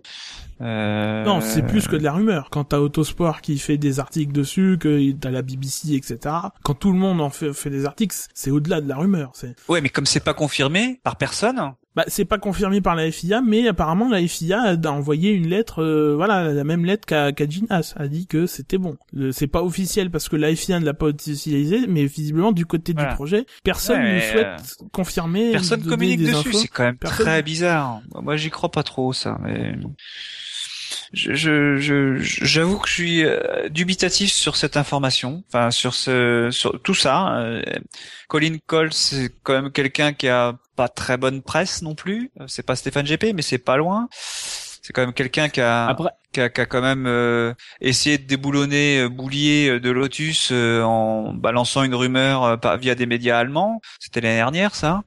Est-ce que ça a été attesté que c'était lui? Bah, c'est pareil, c'est une rumeur. Je sais Thibault pas, Larue a dit ça, mais après. Euh... Ouais, ouais. Euh, on peut lui faire voilà, un minimum, quoi. Ouais, je pense oh. que oh. On salue Thibaut si. pourquoi on ferait plus confiance à Thibault Larue qu'à d'autres? Ah, non, mais pas forcément par rapport à d'autres, mais, mais voilà, c'est, en tout cas, c'est ce qu'il ce dit lui. Moi, je me permets juste. De... Ce qu'il dit lui, ouais, ouais. Donc voilà. Est-ce que, enfin, je, bon, il a, il était chez Midland euh, et Spiker, je crois, Colin Coles, mm. hein, c'est ça. Hein. Euh, quand il on, quand Jordan a vendu, bon, voilà, c'est il est parti, euh, il a essayé de revenir, voilà, bon bah il essaye encore, bon. Il est pas parti, il s'est fait virer un peu deux fois. Ouais ouais. mais il a toujours essayé de revenir. Euh... Moi, il y a, y, a, y a un point quand même sur lequel je, je, je, je, fais objection à Jackie. Euh, c'est sur le fait, tu dis, euh, on n'en parle pas beaucoup, ça communique pas. Je vous invite juste à vous rappeler l'année dernière quels sont des trois motoristes actuellement engagés en Formule 1, quels sont les motoristes qui ont été les plus actifs dans la communication autour de leur V6 turbo? Numéro 1, Renault. Nous ont fait trois présentations différentes du V6, etc. Il se trouve que cette année, c'était ceux qu'on avait le plus parlé, mais qu'on avait la plus petite. Euh, numéro 2, c'est Ferrari, hein, qui nous avait fait des vidéos et compagnie, qui nous avait mm. fait euh, présentation en 3D ou je sais plus quoi euh, vers la fin de l'année. On n'a rien entendu parler de Mercedes. Rien. On savait juste que Mercedes s'abossait, que ça avançait, mais on n'entendait jamais rien. on était même pas sûr qu'il serait là. Aucun bruit, rien. Et non, mais voilà, on a même appris visiblement que la question s'était vraiment posée, qu'il soit là ou pas cette année. Euh, et donc ils ont très peu communiqué et bah justement ils ont peu communiqué, ils sont arrivés avec un vrai projet. Donc moi c'est ça à la limite qui me fait rendre le truc crédible pour 2015 euh, c'est me dire, c'est une équipe dont on parle depuis le début, Forza Rossa, euh, qui visiblement est, est un projet euh, qui est plutôt construit, qui a quand même quelqu'un qui est en Formule 1, c'est Colin Coles, qui est, qui est, quand même connu, même si c'est un personnage a, des qualités et des défauts. Euh, mais mais il y a il y a un réseau derrière, il y a un projet et pourtant mine de rien, effectivement, c'est le blackout total autour de, de, cette écurie. On ne dit rien. Euh, il y a que des bruits de couloir et à ça se rajoute le fait que effectivement on a des annonces qui sont des annonces. Les médias disent que machin machin, mais on n'a pas d'annonce officielle. Moi, c'est ce qui me tend justement à donner de la crédibilité à ce projet, c'est de dire que c'est un projet qui pour moi travaille en souterrain, qui bosse, qui fait son truc de son côté, qui est en train de, de préparer le, le, terrain et qui annoncera un truc quand ils seront prêts à annoncer un truc et quand ils auront l'accord de, de quand ils auront tout signé, etc.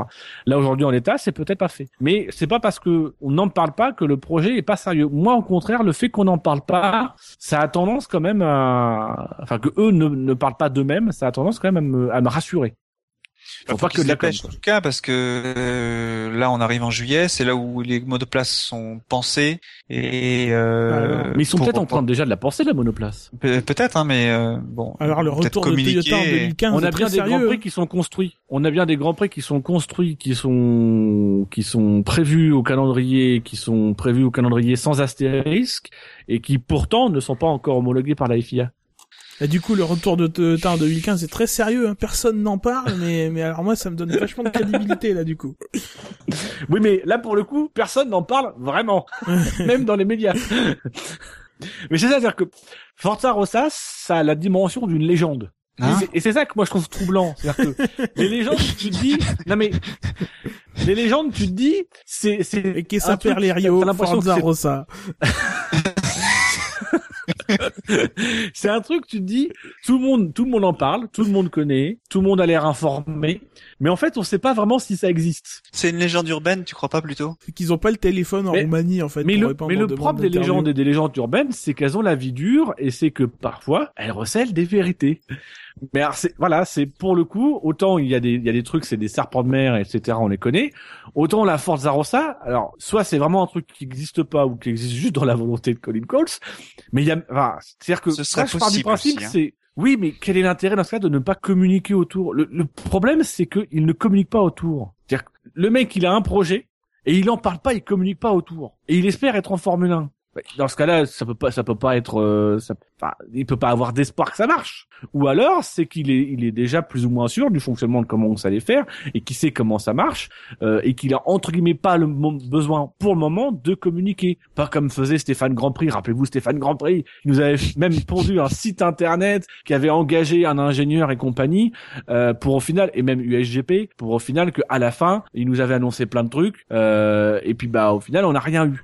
Là, Après, moi, juste voilà, ça a le côté, c'est ça a l'air sérieux, tout le monde a l'air bien informé, euh, mais le, le, le responsable lui-même ne communique pas dessus. Ça m'in- m'interpelle quand même, quand, quand même, quand même qu'un mec ne communique pas sur son propre projet Après, et il ne que communique même pas pour démentir. Ce que tu dis est d'autant plus vrai si c'est le si finalement ça se confirme être l'écurie B de Ferrari finalement. Parce que Oui. ils savent ils savent que Ferrari leur leur leur fournira euh, moult moteurs euh, moult argent pour euh, pour courir euh, qu'ils qu'ils ont aucun problème là-dessus et qu'ils pourront se faire tranquillement. Ça c'est vrai que si on remet euh, cet élément là en, en place encore faut-il qu'il se confirme euh, voilà. C'est c'est vrai que quelque part ils ont pas de souci à se faire. Mais en même temps je, je souligne le fait que ça, ça a été plus tardif que que Gene Haas qui a reçu quasiment euh, immédiatement dans le processus euh, enfin immédiatement non mais voilà qui est passé avant dans le processus euh, dans les, les vérifications on on, euh, ont abouti euh, avant alors qu'il fallait approfondir le dossier Forza Rossa pour qu'il euh, pour qu'il soit accepté ou, ou pas d'ailleurs Oui, mais- Les critères, on sait très bien que les critères, c'est plus des critères entre guillemets financiers. Est-ce que vous avez les reins solides plutôt que des critères techniques? Euh, Là, ça se trouve, Oui, le, oui. le seul truc qui bloque aujourd'hui pour Forza Rossa, c'est le pognon. Alors que techniquement, ils vont avoir le moteur Ferrari, ils vont avoir le châssis B de chez Ferrari, un peu comme fait Toro Rosso. Euh, ils vont avoir tout le soutien de Ferrari et ça sera effectivement une vraie écurie B.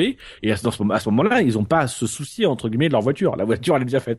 Oui, ça, là, ils- Elle va ils pas aller vite, mais elle est déjà faite. C'est la voiture de Raikkonen qui prennent, non? Il y a des chances.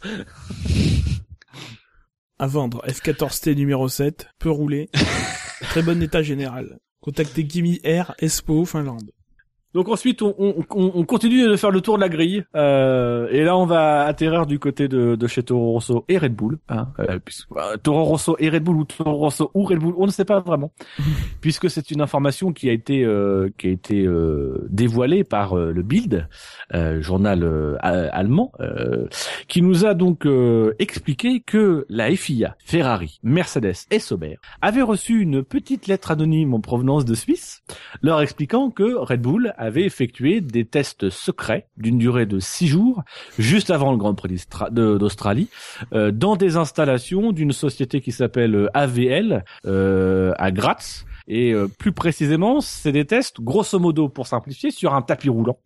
Euh, Un qui tapis aurait volant? eu un tapis roulant. avec Bull main, donne des aides, mais pas à ce point-là. et, euh, et donc euh, des tests qui auraient clairement eu pour vocation de travailler sur la fiabilité euh, et l'intégration moteur du V6 turbo. Euh, C'était avant, la, puisque, sa- avant la, sa- le début de la saison. hein. euh, oui, oui parce que le tweet en question de Antonio Félix d'Acosta c'est le 6 mars la Oui. saison a commencé c'est le en- 16 c'est en- je crois. c'est- c'est entre le Bahreïn et euh, et euh, et donc le Grand Prix d'Australie. Enfin les, les essais du Bahreïn et le Grand Prix d'Australie. Euh, et donc techniquement, donc effectivement, il y a eu un ce qui corrobore cette hypothèse, cette cette, dénonciation euh, de de test. Euh, ce qui corrobore cette hypothèse, c'est effectivement un tweet, euh, enfin plusieurs tweets de de- d'Antonio Félix d'Acosta, qui est le, le troisième pilote Red Bull. C'est pour ça qu'on n'arrive pas à savoir si c'est Red Bull ou Toro Rosso. Il semblerait que ce soit plutôt Toro Rosso, c'est-à-dire qu'on a mis le moteur dans le châssis Toro Rosso et qu'on l'ait fait rouler pendant six jours sur un tapis roulant euh, pour voir euh, grosso modo comment euh, comment intégrer le moteur et prendre des données, etc., pour mieux intégrer le moteur, éviter les problèmes de surchauffe et de panne euh, qu'il y avait pu avoir. Euh, donc c'est ce qui ajoute au trouble puisqu'il est le pilote euh, essayeur des deux écuries, enfin il est pilote essayeur de Red Bull et il sert aux deux. Euh, et donc il a il avait mis sur Twitter qu'il partait pour un voyage de cinq jours euh, en Autriche et plus tard il nous expliquait qu'il n'y allait pas de son propre chef.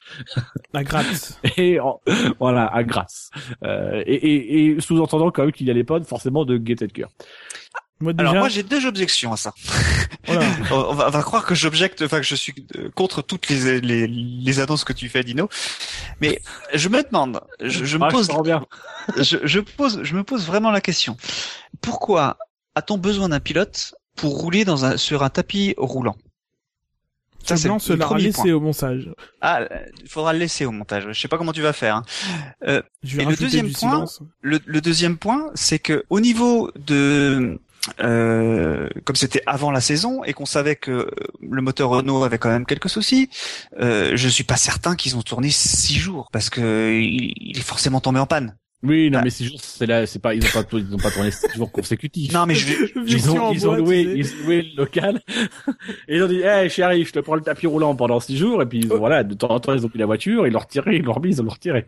Objection, votre honneur, pendant six jours, il faut dormir. Moi, moi, je, je, pour moi, si on fait rouler, enfin si on fait, euh, parce que tout, tout le truc, c'est ils ont le droit de rouler sur tapis euh, sur tapis dynamique, c'est autorisé. Toute la question, c'est de savoir est-ce qu'on a le droit, est-ce qu'on met de de l'air pour faire pour faire euh, donc il y a besoin d'air pour faire refroidir la voiture, mais est-ce qu'on en met à quelle vitesse tourne l'air. Et si l'air tourne trop vite, il faut pas que ce soit un test aérodynamique. Faut pas que ce voilà, faut pas que ce soit un test aérodynamique. Euh, quand on, et c'est bien sûr un, un test à l'échelle 1. C'est pour ça que c'est interdit. Euh, Parce qu'ils avaient essayé de rentrer le moteur Renault dans une voiture à échelle 1,5. Ça mais ça rentrait pas. Et ça fonctionnait pas très bien. Mais attendez, les, tests à l'échelle 1 sont interdits euh, quoi qu'il arrive. Oui, oui, oui, oui. Euh, y a pas un cas que la vitesse de ah, l'air, il y a, y a quelle que soit la vitesse de l'air ou la pression ou je sais pas quoi, c'est c'est interdit. Euh. Il y avait un cas, enfin bon bref. Il y a un cas où tu peux échanger euh, tes euh, journées en ligne droite, tes quatre journées en ligne droite contre une journée de sur un sur une soufflerie à échelle 1 avec la voiture normale. Mais là on parle de six jours quoi. Enfin, c'est c'est pas pareil. C'est pas la même chose. Donc euh, même si euh, on est en test souffle, en test aérodynamique à soufflerie classique, on n'a pas besoin du pilote. On met on met un on n'est pas en soufflerie. Non, non, mais même si on avait besoin, on n'a pas besoin du pilote, on n'a pas mais besoin. la voiture. non, bah ah, si, c'est la voiture. Je, je, suis pas d'accord. Si, si, parce que moi j'ai me. T'as besoin du casque. J'ai souvenir, mais mais c'est pas une soufflerie. T'as pas besoin du casque. Même pas. J'ai souvenir. Non, mais, si, si, si on se met dans le dans le cadre que ce serait un test aérodynamique déguisé. Non mais laisse-moi. Il a, pas, un test aérodynamique. S'il te plaît. C'est, j'ai souvenir d'un de de en 2012 ou 2013 Lotus qui avait échangé effectivement ces quatre journées de test en ligne droite contre justement une journée dans une soufflerie euh, à, échelle 1 et c'est justement la soufflerie de Gene Haas euh, en Caroline du Nord. Et euh, j'ai souvenir qu'à ce moment-là, Nicolas Prost avait tweeté qu'il se rendait, qu'il devait se rendre sur place pour piloter la voiture dans le dans le tunnel parce que on n'a pas les moyens de, de, de faire piloter une voiture comme ça sur un tapis roulant automatiquement. Il y a besoin d'un pilote à l'intérieur. Et comme, comme ça même pour les procédures, pour le volant. enfin, c'est, il y a pas mieux que les pilotes, en tout cas ici le troisième pilote, pour connaître la position des boutons, le, volant. Enfin, tu, tu fais venir le troisième pilote parce qu'il connaît la voiture, il, tu as déjà le moule baquet et compagnie, que il est en plus, ça, c'est son boulot d'être dans une Formule 1. C'est quand même, si tu retires un paramètre, tu t'assures un paramètre euh, que si tu mets euh, un mannequin ou même si tu mets un, un, un, mécanicien ou un comédien ou tu, tu mets qui tu veux dans la voiture bah, il va falloir quand même falloir qu'il apprenne les boutons, etc. Parce que tu vas perdre du temps à lui expliquer certains trucs. Là, tu prends le pilote, il, est payé pour ça de toute façon pour monter dans la voiture. Ils le font bien dans le simulateur. Donc à la limite. Euh... Simulateur, c'est différent pour moi. Mais bah, techniquement, un simulateur, rien ne t'oblige à mettre le pilote dedans. Tu pourrais très bien programmer ton simulateur pour qu'il se comporte de telle manière, telle manière et, Ah, compagnie. Euh, C'est ce qu'ils font. tu pourrais simuler le pilote. sans pilote justement. Ou- Voilà, ou- tu pourrais simuler le pilote et te concentrer entre guillemets sur un pilote idéal pour pouvoir adapter le truc. D'ailleurs, tu mets le pilote dedans parce que d'abord c'est plus logique, tout soit dit, soit dit en passant, il me semblait avoir lu que justement les pilotes virtuels de, de simulateurs, enfin, étaient meilleurs puisqu'il n'y avait pas de temps de réaction, etc. Quoi. Enfin, ils, ils- J'arrête pas de le dire. tu sais, tu sais. Moi, j'étais aujourd'hui, euh, j'étais aujourd'hui euh, en visite à l'u- à l'université euh, technique euh, de Compiègne euh, et euh, j'ai notamment pu visiter. euh, je fais découvrir ma vie. J'ai Oui, notamment pu visiter un, un ce qu'ils appellent un, un, un live, euh, un live lab. Un Donc, live en fait, c'est un. Non, c'est vous avez les Fab Labs qui servent à fabriquer des euh, laboratoires de fabrication et vous avez un, live sim. un live lab. C'est un, un laboratoire de, de, de effectivement de simulation et ils expliquent que pour certains exercices, euh, ils font euh, notamment au niveau de la de, de la sécurité pour vidanger certaines citernes et compagnie. Les, les personnels qui sont chargés de vidan- vidanger des citernes dans certaines usines sont formés sur des simulations euh, grand écran euh, et en 3D euh, et qu'ils en ressortent généralement si tu compares quelqu'un qui a été formé en conditions réelles et quelqu'un qui a été formé en simulation, le mec qui a été formé en simulation, il est bien meilleur parce qu'il fonctionne dans des conditions optimales justement parce qu'on a éliminé tous les paramètres parasites, on lui a optimisé son temps, on a optimisé les conditions de travail et donc il peut vraiment se concentrer purement sur son geste et faire ce qu'il a à faire. Donc c'est pas étonnant que les mecs en simulateur soient meilleurs que après la difficulté c'est en course comment ils se comportent. On en était où là sinon avant la, la tranche de vie là, de, de, de Dino? Mais non mais c'était oh, mais arrête, c'était intéressant. Oui, oui, oui. On Bah, en ça veut dire, ça veut euh, dire que le banc dynamique est un banc. S'il y a besoin d'un pilote, ça veut dire que le banc dynamique est un, un banc où la voiture est complètement libre. Bah, s'il y a besoin, Oui. s'il y a forcément besoin. Non, non, mais si je prends l'exemple d'un d'un home trainer qui a sur des vélos, on peut avoir des home trainers où le vélo est fixe et euh, juste la roue arrière est, est mobile, Euh, et tu peux avoir des home trailers sur rouleau complet où le vélo est complètement libre, et encore des home trainers sur des vélos complets où on retient le vélo quand même par le haut. Donc ça pourrait, ça peut être Bah, c'est totalement. pas ça exclu que être- tu retiennes la voiture d'une manière ou d'une autre pour pas qu'elle tombe ou quelque chose euh, dans, dans, dans le genre. Mais, mais de toute façon, t'as besoin du pilote pour la, pour la, pour accélérer, etc. en conditions réelles, quoi. Voilà. Surtout si ça pour tester le moteur. Oui. Et Les- c'est clairement le but. C'est-à-dire 2014 que qui faut- sont quand même- compliqués, faut quand etc. même bien quoi. préciser, c'est que grosso modo, ces essais-là, c'est comme si on avait fait un test sur un banc euh, dynamique de, de moteur, ce que font les équipes, euh, quasiment tous les moteurs tournent régulièrement.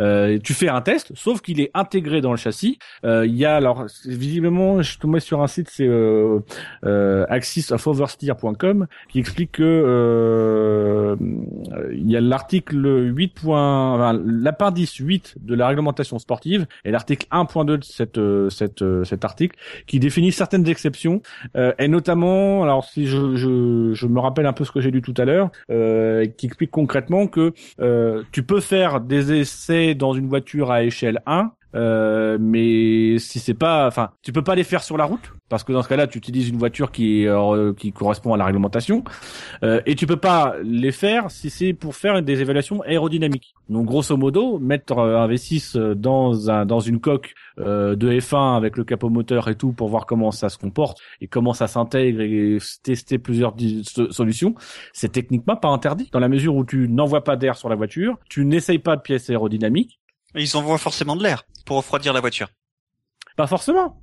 Enfin, ils peuvent très bien envoyer de l'air dans les pontons et dans et mettre un tube dans le dans le. et D'ailleurs, il semblerait que ce qui soit passé, c'est qu'ils ont mis un tube dans le dans la, la bouche à air pour envoyer de l'air dans le moteur. Mais là, c'est pas un essai aérodynamique puisque tu n'envoies pas d'air sur la voiture.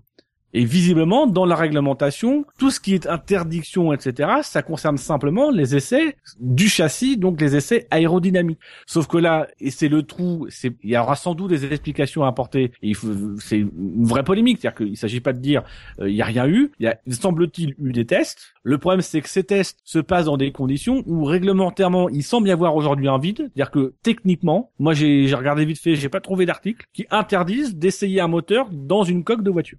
On t'interdit de faire des tests aérodynamiques, enfin de, faire des tests en soufflerie avec la voiture. On t'interdit de faire plein de trucs, mais faire un test dynamique avec ta voiture euh, sans aileron, sans sans rien, juste pour tester ton moteur dans la voiture, euh, ça y a rien qui te l'interdit. Et c'est même étonnant que personne n'y ait pensé avant. Ça fait partie de ces zones d'ombre dont on n'avait pas besoin parce qu'on avait le V8, que les réglementations étaient, étaient figées, qu'on avait globalement, ça fait 20 ans que le- les, moteurs c'est plus un objet de développement. Euh, et ben là, il se trouve qu'il a fallu euh, trouver des, des solutions et visiblement euh, Renault et, et Red Bull, de manière générale les écuries Red Bull, euh, bah, sont toujours au top quand il s'agit de trouver des, des, des solutions, des interprétations. Les échappements soufflés, c'est ça, et je pense que ce, ce test dynamique, c'est ça. On verra bien comment ça va se dérouler si la FIA va, va faire quelque chose. Justement, est-ce que vous, vous pensez que ça peut amener à...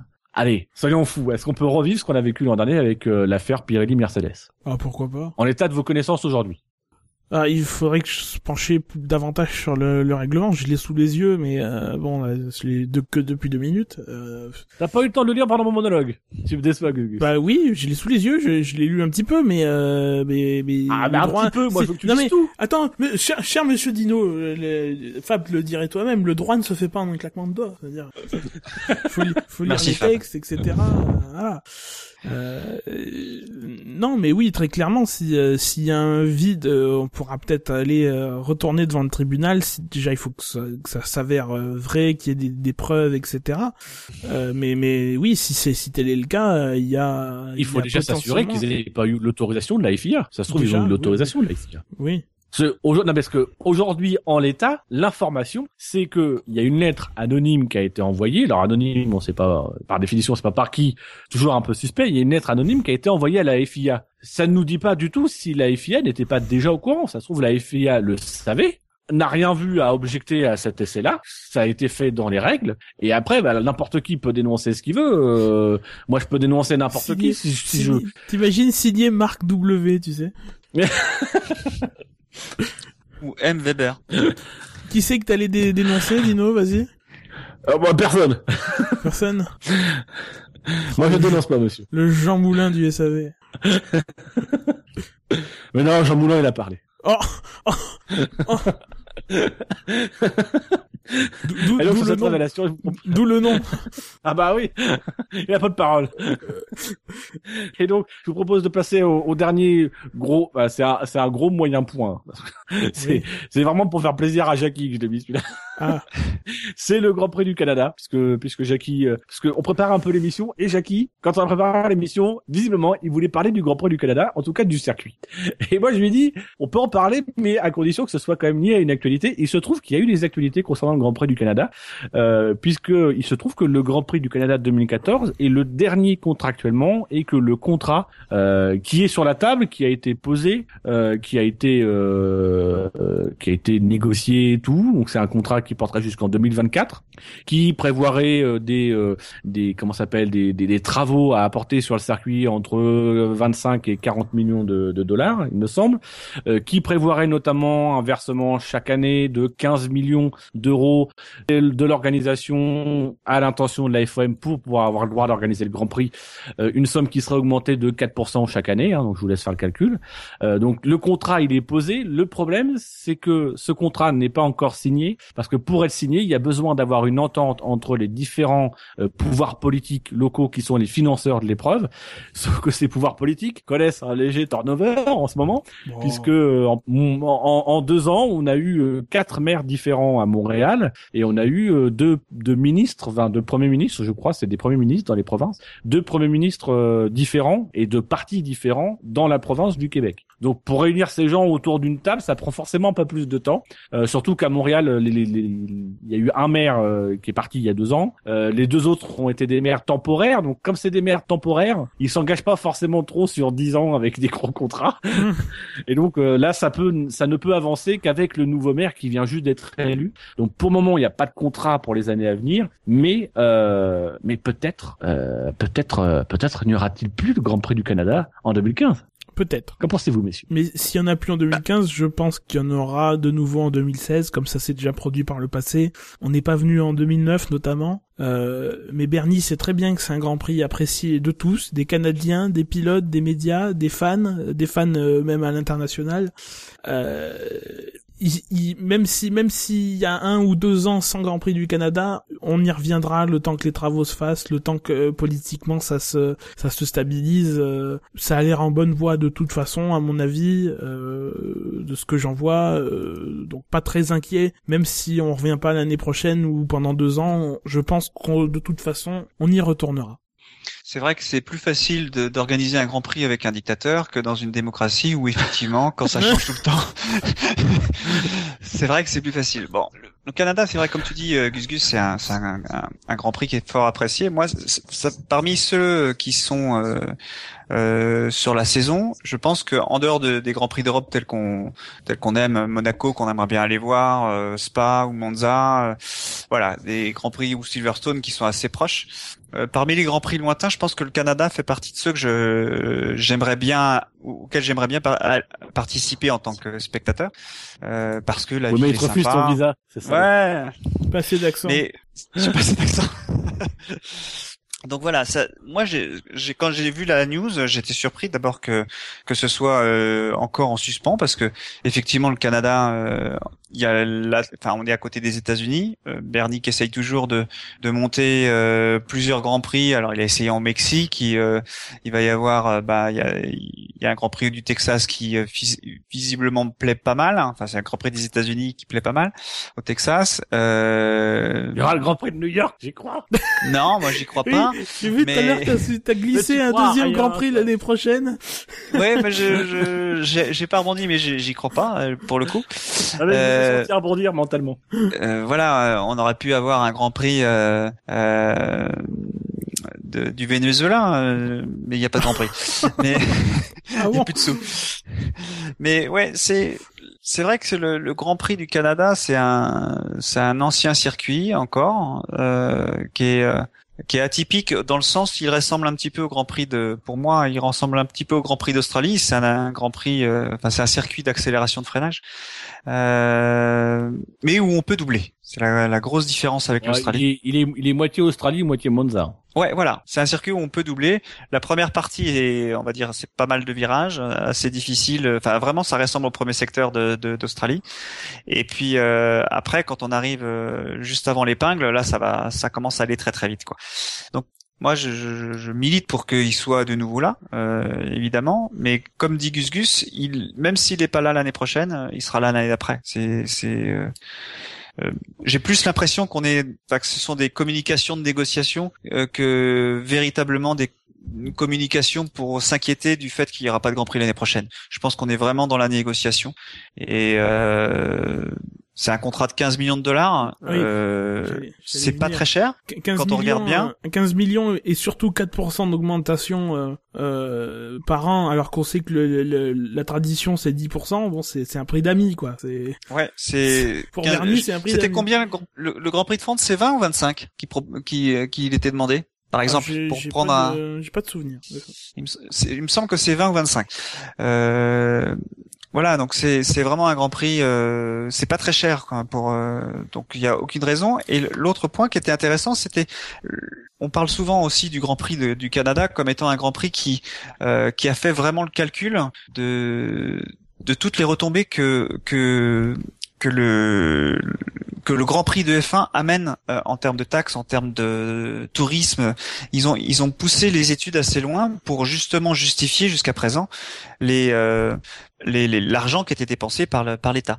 Et notamment le Grand Prix de France euh, se base sur cette étude du Canada pour euh, justement justifier auprès du gouvernement français que euh, c'est intéressant de faire un Grand Prix parce que ça, ça fait rapporter de l'argent à l'économie du pays qui qui qui est le qui héberge le Grand Prix. donc même, je pense s'il y a un, un, un, pays qui est au courant de savoir combien ça rapporte, c'est bien le Canada. Donc si c'est c'est même tout l'intérêt d'avoir un Grand Prix qui est financé par l'État, c'est que tu es dans l'obligation de faire une évaluation d'impact. Tu es obligé de justifier l'investissement de des, des, citoyens, des contribuables. Tu es obligé de justifier l'investissement en expliquant qu'il y a des retombées économiques, etc. Donc à la limite, c'est toujours rassurant de savoir que tu as une aide. On voit aussi euh, à Austin, de savoir que tu as une aide de l'État, une intervention de l'État, parce que tu sais que malgré tout, ton, ton projet doit être bien ficelé. Sauf si effectivement c'est une aide de l'État euh, d'un État qui te demande même pas de compte, euh, genre Azerbaïdjan, Russie, Abu Dhabi, euh, Chine, mhm. euh, euh, Hongrie. non, pas Hongrie. Les démocraties, quoi. Voilà. Donc ouais ouais c'est moi je, je, souhaite que le Grand Prix reste le plus longtemps possible hein, parce que c'est vrai que c'est un contrat de 10 ans c'est quand même un gros contrat. Hein. Oui, le plus long c'est quand même Silverstone qui avait un contrat de 17 ans. Ouais. qui court jusqu'en 2026, donc euh, on n'y est pas encore. Tu sais, Alors, Silverstone, c'est le premier euh, Grand Prix que tu remets dans le calendrier début juillet à chaque fois que tu commences.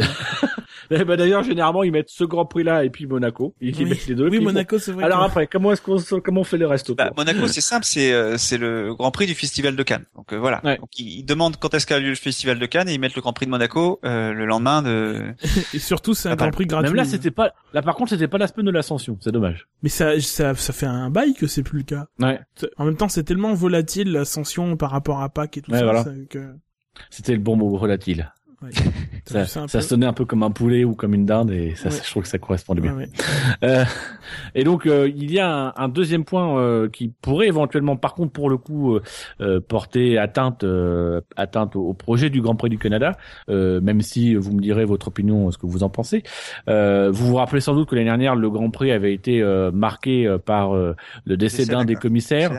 euh, qui était passé euh, sous les roues euh, d'une euh, d'une grue qui évacuait euh, de mémoire la Saubert de, de Gutiérrez qui s'était accidenté en course en toute fin de course enfin qui s'était qui avait abandonné en toute fin de course euh, et euh, et donc il y avait eu un rapport qui avait qui avait été euh, délivré par le le comité de que je dis pas bêtise le comité euh, De sécurité. Commission de la santé et de la sécurité du haut travail. Voilà, la commission de la, la, la, la CSST euh, qui avait rendu un rapport au mois de novembre euh, soulignant de nombreuses, enfin certains manquements euh, aux, aux conditions de sécurité et aux, règles, aux règles qui régissent le travail et la sécurité au travail, et notamment quant à la formation des conducteurs de, de, de chariots élévateurs, d'engins de, euh, bah, les, les, fameux engins qu'on a vus et qui ont été impliqués dans l'incident. Et on a appris euh, visiblement cette semaine que euh, le, le conducteur lui-même, le conducteur du euh, du chariot qui avait roulé sur l'un des commissaires, euh, n'avait même pas reçu lui-même de formation, pas du tout de formation, alors qu'ils sont obligés d'avoir une formation, même si la petite subtilité, c'est qu'apparemment euh, au Québec, euh, obligé d'avoir la formation, mais on te donne pas d'attestation. Donc comme il n'y avait pas d'attestation, pas moyen de prouver, bah ça on se- on s'est dit bon bah après tout, on, voilà, il n'y a pas d'obligation de prouver qu'il a suivi la formation, bah on le forme pas. On, n'a qu'à dire qui c'est.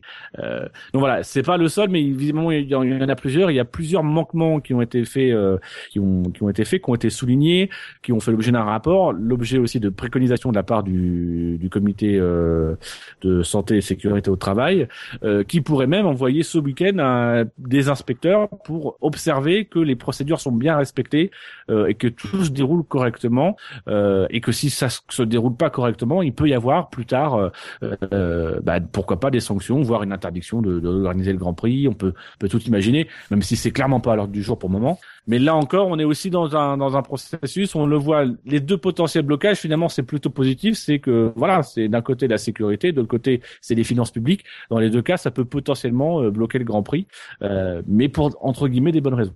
Est-ce que, est-ce que vous pensez vous que ça peut euh, éventuellement euh, porter atteinte euh, au projet de Grand Prix du Canada, ces conditions de sécurité?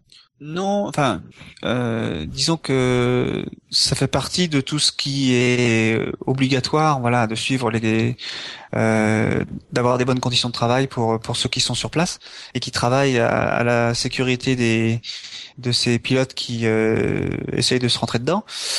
Ou, ou, ou qui rentrent dans les rails, enfin qui ou des rails qui se déplacent, enfin voilà tout tout, tout ce genre de choses. pourrais faire simple. On, on vous jure, il essaye parfois de faire simple. Il essaye. Et des fois, il part sur une formulation et il part à 30 km. Et euh, tu couperas ça. Non, non. Et donc du coup, euh, euh, le, le- moi je, je, je pense que c'est vraiment anecdotique. C'est important d'avoir ça, euh, euh, mais euh, le Grand Prix, il a lieu, il aura lieu avec. Enfin, je veux dire, c'est c'est juste qu'une, c'est administratif pour moi. Donc, donc tu penses que même si, admettons, euh, euh, les conditions de sécurité s'améliorent pas, il y aura quand même le Grand Prix? Non, non, non, mais s'amélioreront. Ah voilà, d'accord. Oui, je pense vraiment que ça s'améliorera, évidemment. Ils ont communiqué sur le fait qu'ils euh, qu'ils allaient former euh, toutes les toutes les équipes de commissaires. Là, ils ont communiqué ça. J'ai lu ça cet après-midi. La représentante du CSST, euh, a- enfin la, la porte-parole du CSST a expliqué que les formations avaient déjà eu lieu. Voilà, La semaine donc, dernière. Donc euh, moi j'ai lu ça cet après-midi. hein, C'est pour ça que je moi je suis pas inquiet pour ça. hein. Je pense Ah, que j'ai même s'ils envoient des inspecteurs, ben voilà, les inspecteurs euh, ils auront la chance de voir un Grand Prix de près, quoi. C'est tout.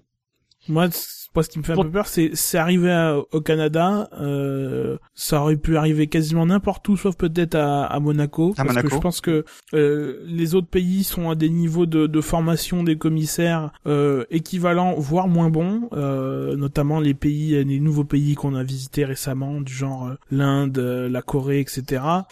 Euh, et que malheureusement, à chaque fois, il faut des incidents pour que euh, pour ah bah tiens trouver que finalement les procédures étaient pas respectées, que les formations n'étaient pas faites, que les commissaires n'étaient pas forcément avaient pas forcément les compétences nécessaires pour pour être commissaire. Euh, voilà, Est-ce que vous moi... pensez que c'est pas parce que justement ce qui est étonnant c'est que là on en parle pour le Canada. On n'en parle pas ailleurs alors que à mon avis c'est la même chose. C'est même arrivé. Euh, bah, Souvenez-vous au Canada, on a eu l'année dernière ou l'année d'avant. Pardon Dino, mais je me souviens d'une image où on voyait un, un, commissaire qui voit une voiture passer.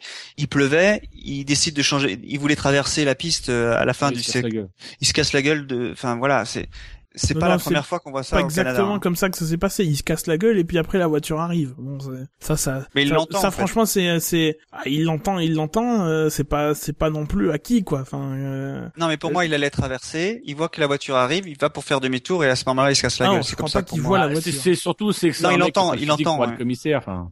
C'est un mec qui doit pas, qui doit juste pas être là, mais après ça c'est plus. Oui, il avait pas la chasuble. Hein. Si je me souviens bien, Voilà, il avait c'est- pas la chasuble. Bon, c'est. Plus l'héritage des, des traditions américaines et c'est ce qui d'ailleurs a toujours soulevé la question du Canada et des États-Unis. Enfin, quoique non, parce que parce que le Texas c'est un- c'est à part parce qu'ils ont une formation. Enfin, ils se sont un peu formés dans le moule. C'est des équipes qui sont spécifiquement là pour le Grand Prix de Formule 1. Euh, mais le Canada, bon bah voilà, c'est un peu la tradition américaine. Euh, euh, finalement, n'importe qui fait office de commissaire. euh, Enfin voilà, euh, tant qu'il est sur le circuit, il peut faire office de commissaire. Est-ce que vous pensez justement que c'est pas c'est pas le rôle de la FIA que de s'assurer de, de- que les commissaires soient formés, que les personnes qui sont euh, font membres font partie de la de, de l'organisation? Est-ce que c'est pas à la FIA de faire des contrôles avant le Grand Prix, comme on fait les, les contrôles sur les voitures, de faire un contrôle une semaine avant au niveau de l'organisation pour s'assurer que tous les tout le personnel a été formé, que euh, quitte même à imposer des choses, à imposer des attestations?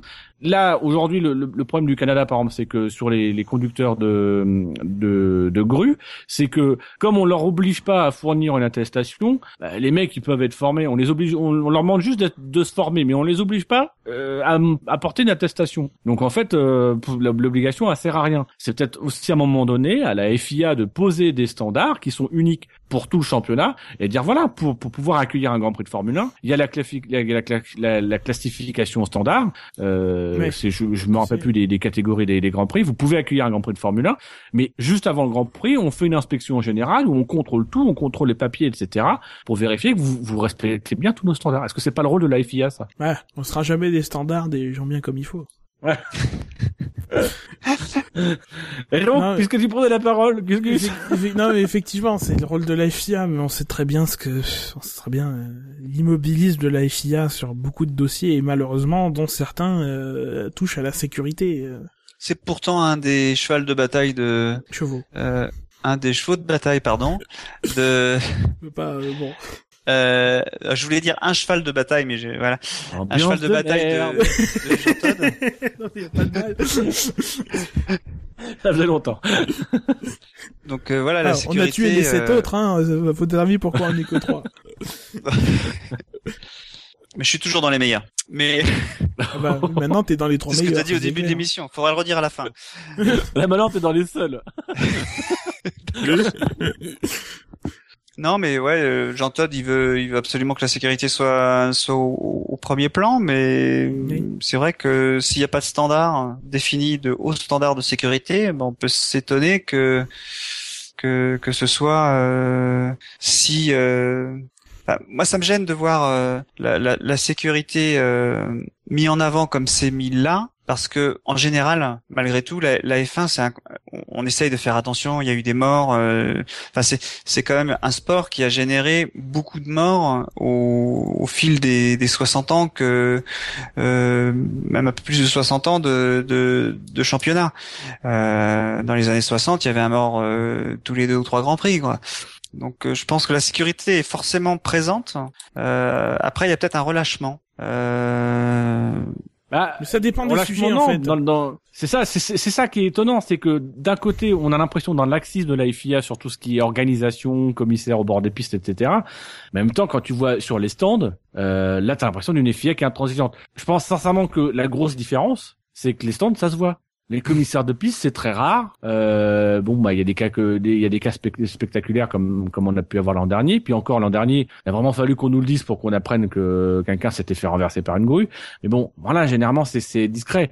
Là, dans les stands, ça participe à la dramaturgie de la course. c'est- euh, Et puis il y a le mythe des stands, euh, un, un espèce de, Ouais. de- de- de Ouais, lieu ouais, sacré de la sécurité. Non mais et encore dans Donc, les stands, on en a parlé plusieurs fois, c'est c'est pas ça. Hein, ça, je veux dire, euh, Non, pas ça. l- l'accident de, de, l'Angle- de, de- en Allemagne l'année dernière, euh, bon, les solutions, on les attend toujours. euh, je veux dire, euh, Ce qui, ce qui a failli se passer, euh, euh, vous avez vu le, le, le gars qui était euh, juste devant la caméra, euh, devant Vergne et le deuxième pilote, je sais plus c'était qui, quand Vergne est sorti des stands à Monaco, euh, enfin sorti de son emplacement, on, on voit le, le, le type, euh, visiblement il avait un, un- des badges assez haut, pas assez haut, euh, ASM, euh, il, il fait un, une grimace pour dire oh là là, on a eu chaud là. Oui, non, je pense Oui, que, je pense, enfin, Lui, il avait pas de c'est chasuble. pas lui qui a eu chaud, c'est plus, euh, il se dit, ouais, ça a été chaud, euh, il vit une grimace, ça a été chaud dans, Oui, dans- mais dans- ce que je veux dire, c'est qu'il avait pas de chasuble. Il avait pas une chasuble FIA. Il était, euh, il était là. Oui, je Après, trouve per- personnellement, je trouve que dès que ça touche pas aux voitures, la sécurité des voitures, on sait que cette année euh, il y a eu des collaborations, etc. pour euh, faire de nouvelles protections latérales plus sûres, etc. C'est formidable. Mais dès qu'on sort du cadre technique des voitures et des casques et des- de tout ce qui touche aux pilotes, très franchement, ça laisse à désirer. Avec euh, voilà ces histoires de procédures de tour des commissaires, euh, le fameux 4x4, euh, que les, les 4x4 que ce soit euh, à Spa, euh, à- en Australie. On a l'impression, en fait, que toute la politique sécuritaire de la FIA, elle est guidée par la volonté de ne pas voir un pilote mourir. Ouais, voilà. Oui. c'est- c'est- C'est-à-dire qu'on a l'impression qu'ils se sont, ils se, se focalisent tellement sur le, le, sur Imola 94, sur le fait de voir des pilotes mourir, qu'ils ne veulent pas voir des pilotes mourir, sauf qu'ils oublient que le danger, en Formule 1, il n'est pas que pour le pilote. Et d'ailleurs, c'est le paradoxe, c'est que, euh, il y a quand même, ça fait trois morts. Oui. Euh, depuis de, depuis Sénat, trois morts en Formule 1, trois morts sur les abords du circuit, euh, même même plus. Trois commissaires. Non, il y a Bah, trois euh, commis- trois euh, commissaires. Euh, Monza, À plus, à plus, je sais pas, Euh, peut-être Australie. entre, entre 94 et 2001 et 2000, euh, ouais, il y en a eu peut-être d'autres. Mais Ouais, Australie, il y en a eu un avec les dernières Villeneuve, fois, non c'est euh, en Australie en 2001, Monza 2000 et euh, voilà, Canada 2013. Et, et, et là, voilà, je pense que le, le, cette absence, même si on peut pas parler forcément d'absence de réaction, mais ce côté, euh, on a un peu l'impression que la FIA ré- réagit mollement, en tout cas moins fortement que que, que quand il s'agit des pilotes. Ben, je, je pense qu'effectivement, c'est encore l'héritage de, de Senna, c'est le traumatisme en fait de, de se dire, on, on veut plus voir personne mourir à la télé. Et c'est ce que, enfin, c'est même étonnant qu'on en, qu'on en Résultat, on a, beaucoup plus on de a cette failli voir, affaire-là. un, résultat, on a failli voir un caméraman mourir en, euh, à la télé l'année dernière. Enfin, c'est, Ouais. l'image est quand même saisissante. Moi, je, je reviens toujours pas, quoi. Mais ce qui c'est le unsafe release, c'est pareil. Je comprends pas que ce soit pas géré par une cellule photoélectrique qui aurait, qui serait euh, placée. Je prends l'exemple de Verne euh, de Monaco la semaine, il y a 15 jours.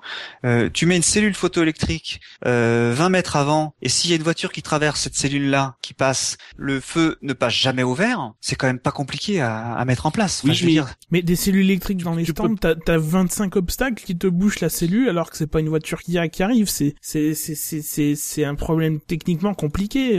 Enfin, c'est- c'est, c'est pas aussi facile que ce que, que ce que tu nous le dis, quoi. Enfin, c'est.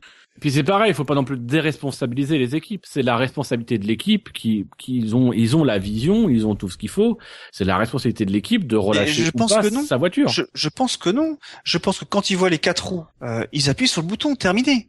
Surtout Toro Rosso, c'est pas la première fois qu'ils sont qu'ils sont Oui, à non, mais c'est non, je suis pas, je suis pas en train de te dire. Parce que toi, tu te places sur le sur le le champ de, euh, tu tu comprends l'équipe et tout le monde comprend que l'équipe, euh, ils se disent tiens ça va passer, il appuie sur le bouton. C'est pas ça la question. C'est qu'à un moment donné, tu peux pas non plus développer des systèmes euh, pour retirer sa responsabilité à l'équipe. Tu fais une cellule photovoltaïque, enfin une cellule qui va détecter une voiture, qui va juger que la voiture étant à ce niveau-là, l'autre il peut pas sortir, qui automatiquement bloque le feu rouge ou le feu vert euh, du pilote pour être sûr qu'il ressort pas, bah, tu infantilises complètement l'équipe dont c'est la responsabilité de s'assurer que le pilote ressorte librement. Puis c'est pas parfait, c'est enfin, comme ça si tu- dépend de, ça dépend de tellement de paramètres. Ouais, mais Euh, si attends. la cellule Ah, elle, est, comme- elle est mal c'est calibrée et comme qu'il y a un ce accident, principe. on dira bah la cellule eh bah c'est la faute à la cellule alors que alors Ouais, que l'écurie elle aura pas C'est fait comme son ce travail non plus. principe Enfin, qui c'est- veut que les mecs sur Ils- la route ils, se touchent, ils se touchent à Monaco, les deux voitures là. Il y a combien de blessés là? Honnêtement. hein.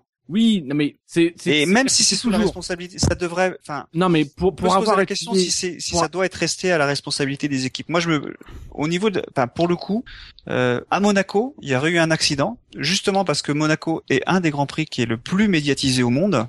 Euh, je pense que c'était surtout pas là qu'il fallait qu'il y ait un accident. Et on a failli le voir, hein. Vraiment. La question, c'est évidemment que c'est la- responsabilité de la FIA. Elle en a une importante. Il me semble même d'ailleurs qu'on en, qu'on en a parlé euh, lors, lors du précédent SAV.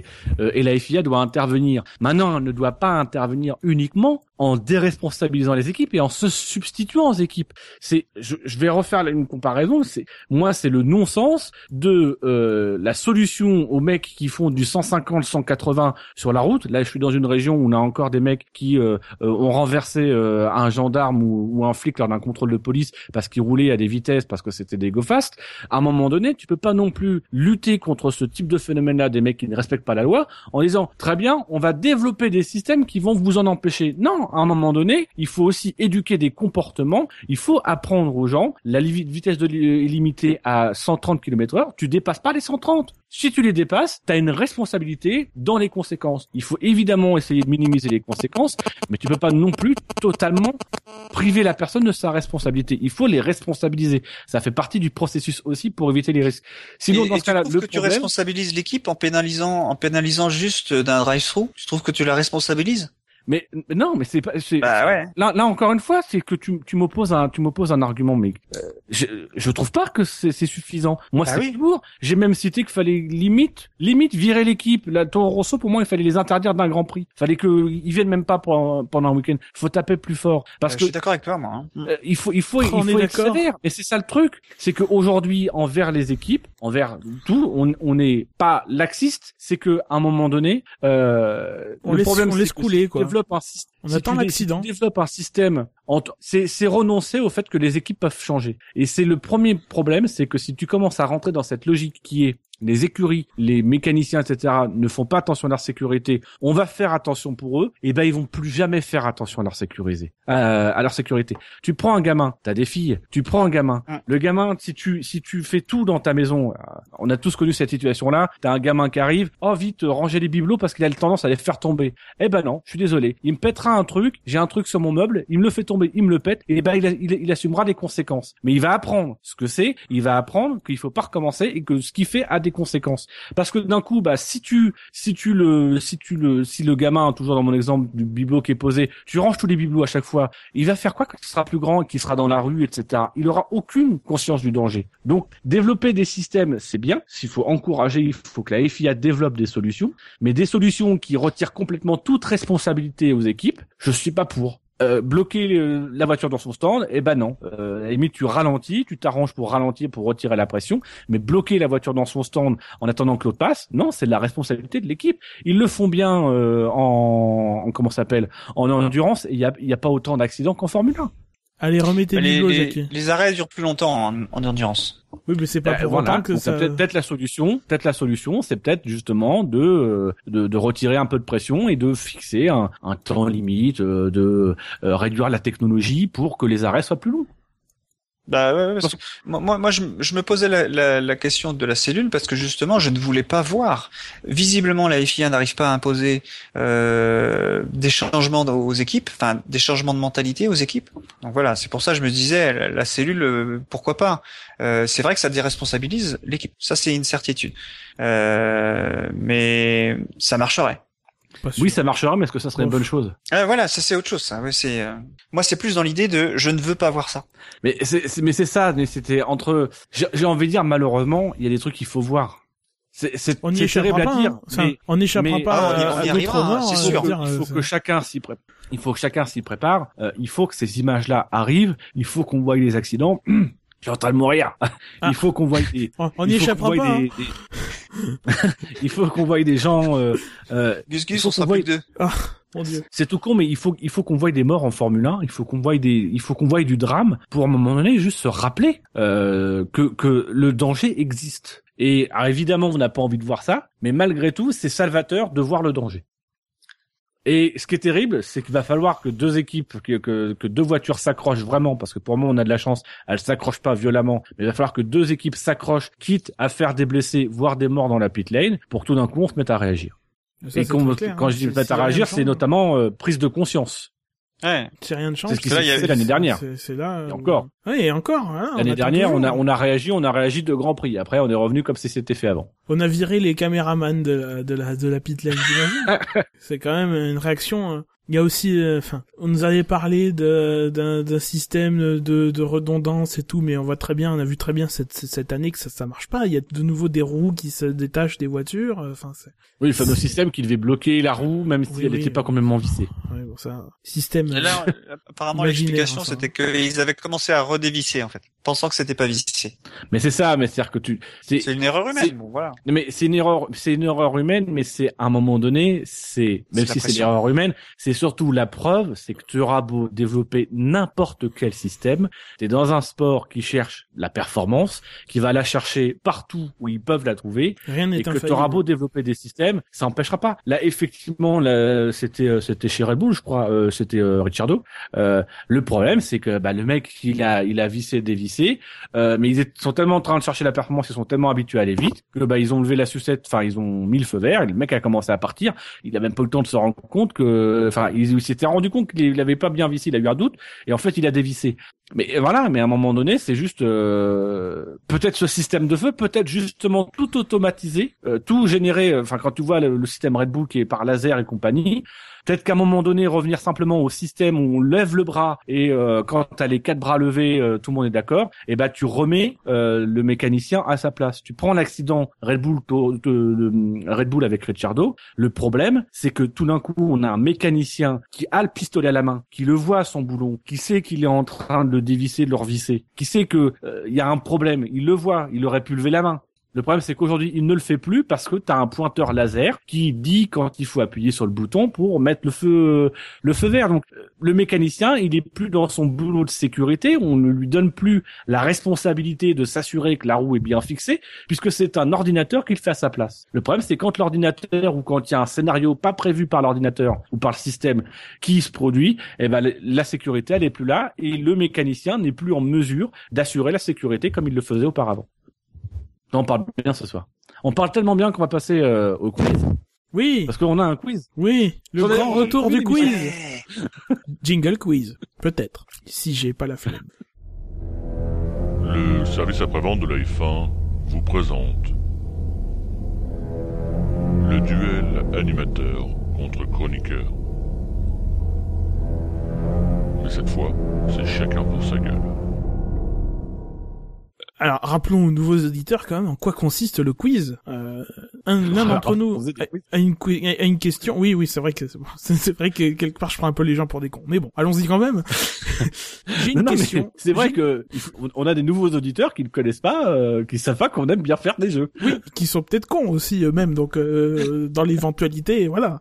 Euh, non, voilà, j'ai une question euh, simple à poser euh, à mes deux camarades et ils devront y répondre euh, correctement. Alors bon, on n'a pas vraiment de gage hein, pour cette fois-ci. De toute façon, il reste quoi? Euh, 3 heures et 4 heures d'émission, pas beaucoup.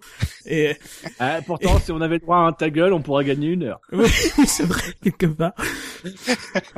Ah, il fut un temps, voilà, c'était le droit de, de se taire pendant, euh, allez, cinq minutes. Bon, là, là, c'est- on va faire ça pour la, pour la beauté du geste, hein. Vous êtes d'accord? Ouais. Ouais.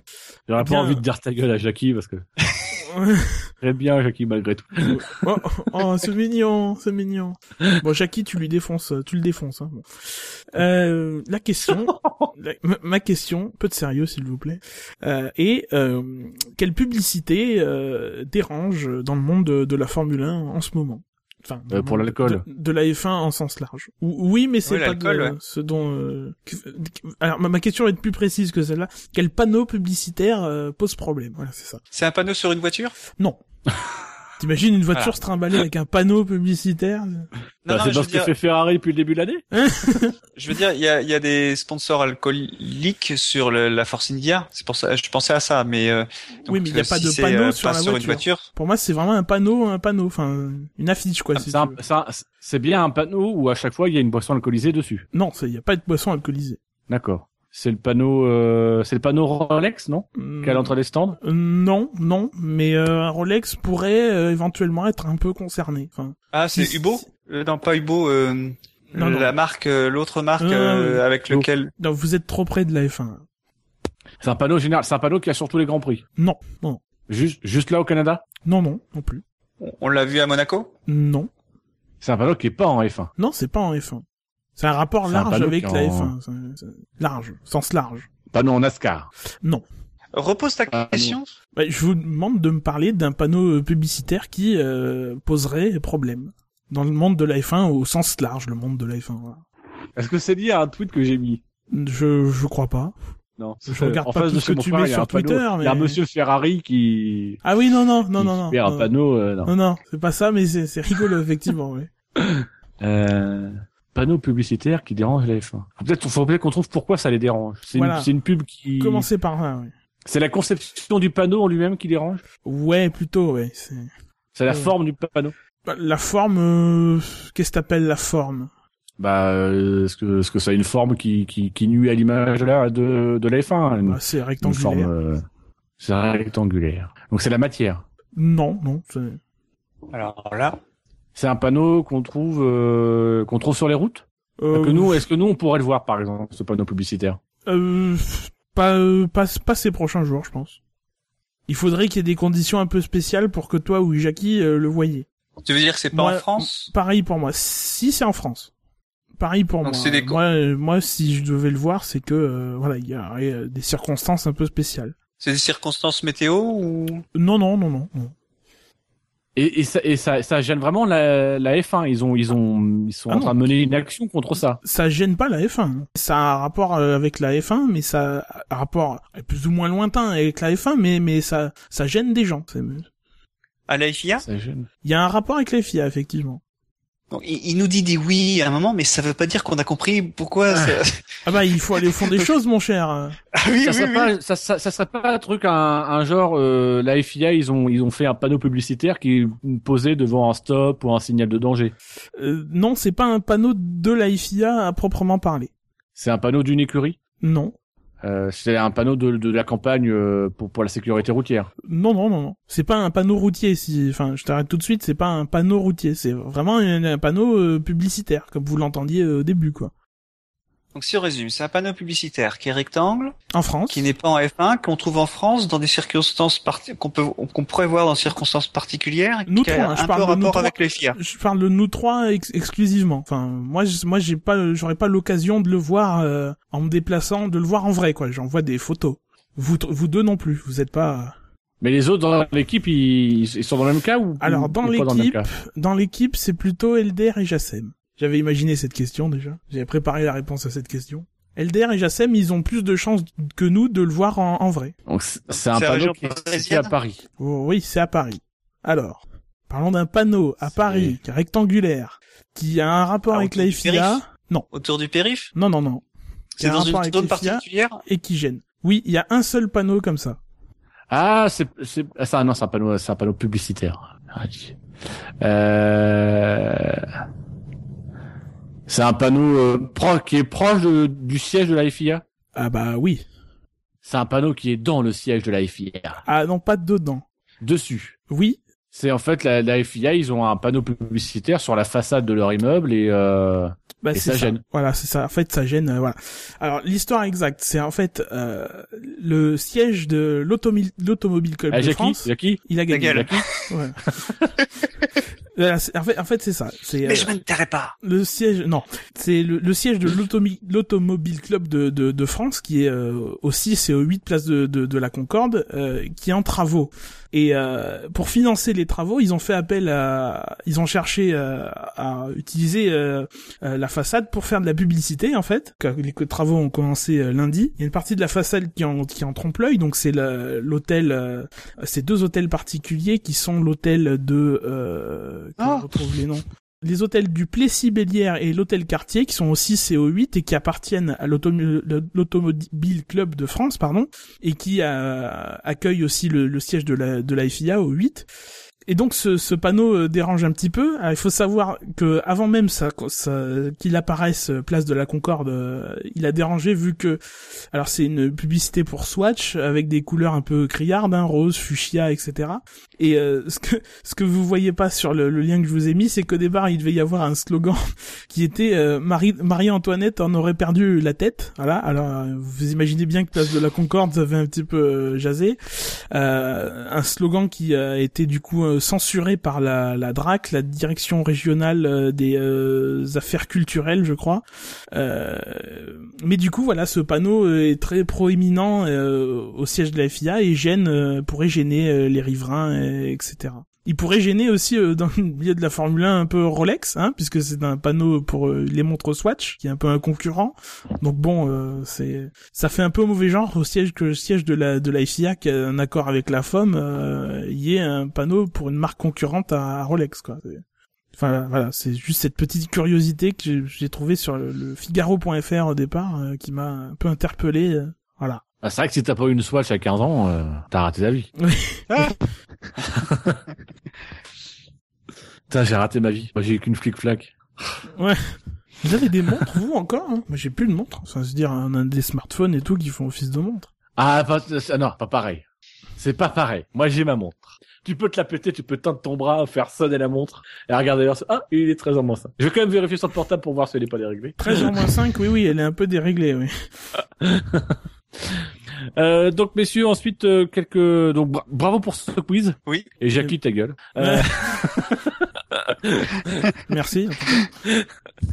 Euh, donc vite fait euh, quand même euh, revenir sur euh, deux petites euh, deux petites informations euh, euh, pour compléter l'émission et puis sur nos sur nos citations avant de conclure cette émission. Donc on va essayer de faire ça euh, on, va, on va essayer de faire ça en cinq minutes. Oui. On se donne un défi, on fait ça en cinq minutes les gars. Première information concernant Caterham, euh, on avait appris que Caterham était peut-être à vendre et puis finalement on a appris que oui elle était à vendre mais partiellement.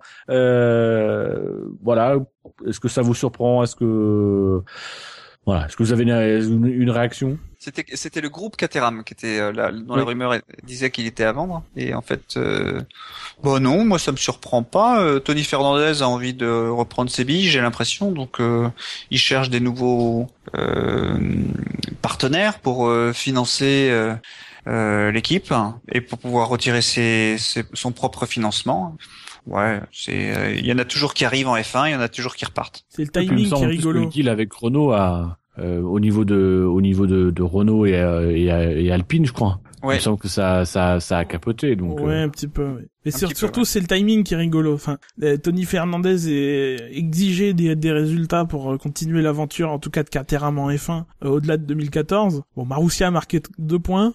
du coup, euh, voilà, ça c'est le, le- la- du coup cette rumeur sort, c'est un peu, c'est un peu rigolo, quoi. Tu vois, tu te demandes s'il n'y a pas un, un lien de cause à effet. Après, euh, c'est vrai que pour euh, Surtout qu'on se rappelle qu'en Caterham- début de saison, il- il avait déclaré que fallait que ça que ça change, sinon euh, oui, il était prêt à je- se retirer en fin de saison. c'est ce que je viens de dire, à peu près, mais. Oui, oui, mais moi, non mais parce que je t'écoute pas. Et c'est vrai que deux points pour Caterham, pour le coup, là, c'est beaucoup. hein. Après, euh, après, ils ont démenti le fait que ce soit euh, voilà une un- un- un- une fin totale de leur engagement, en tout cas une vente totale de toute leur part du, du, Cater- du- de l'ensemble du Caterham Group ou de l'ensemble des parts de, de de quelque activité du Caterham Group du groupe Caterham que que ce soit.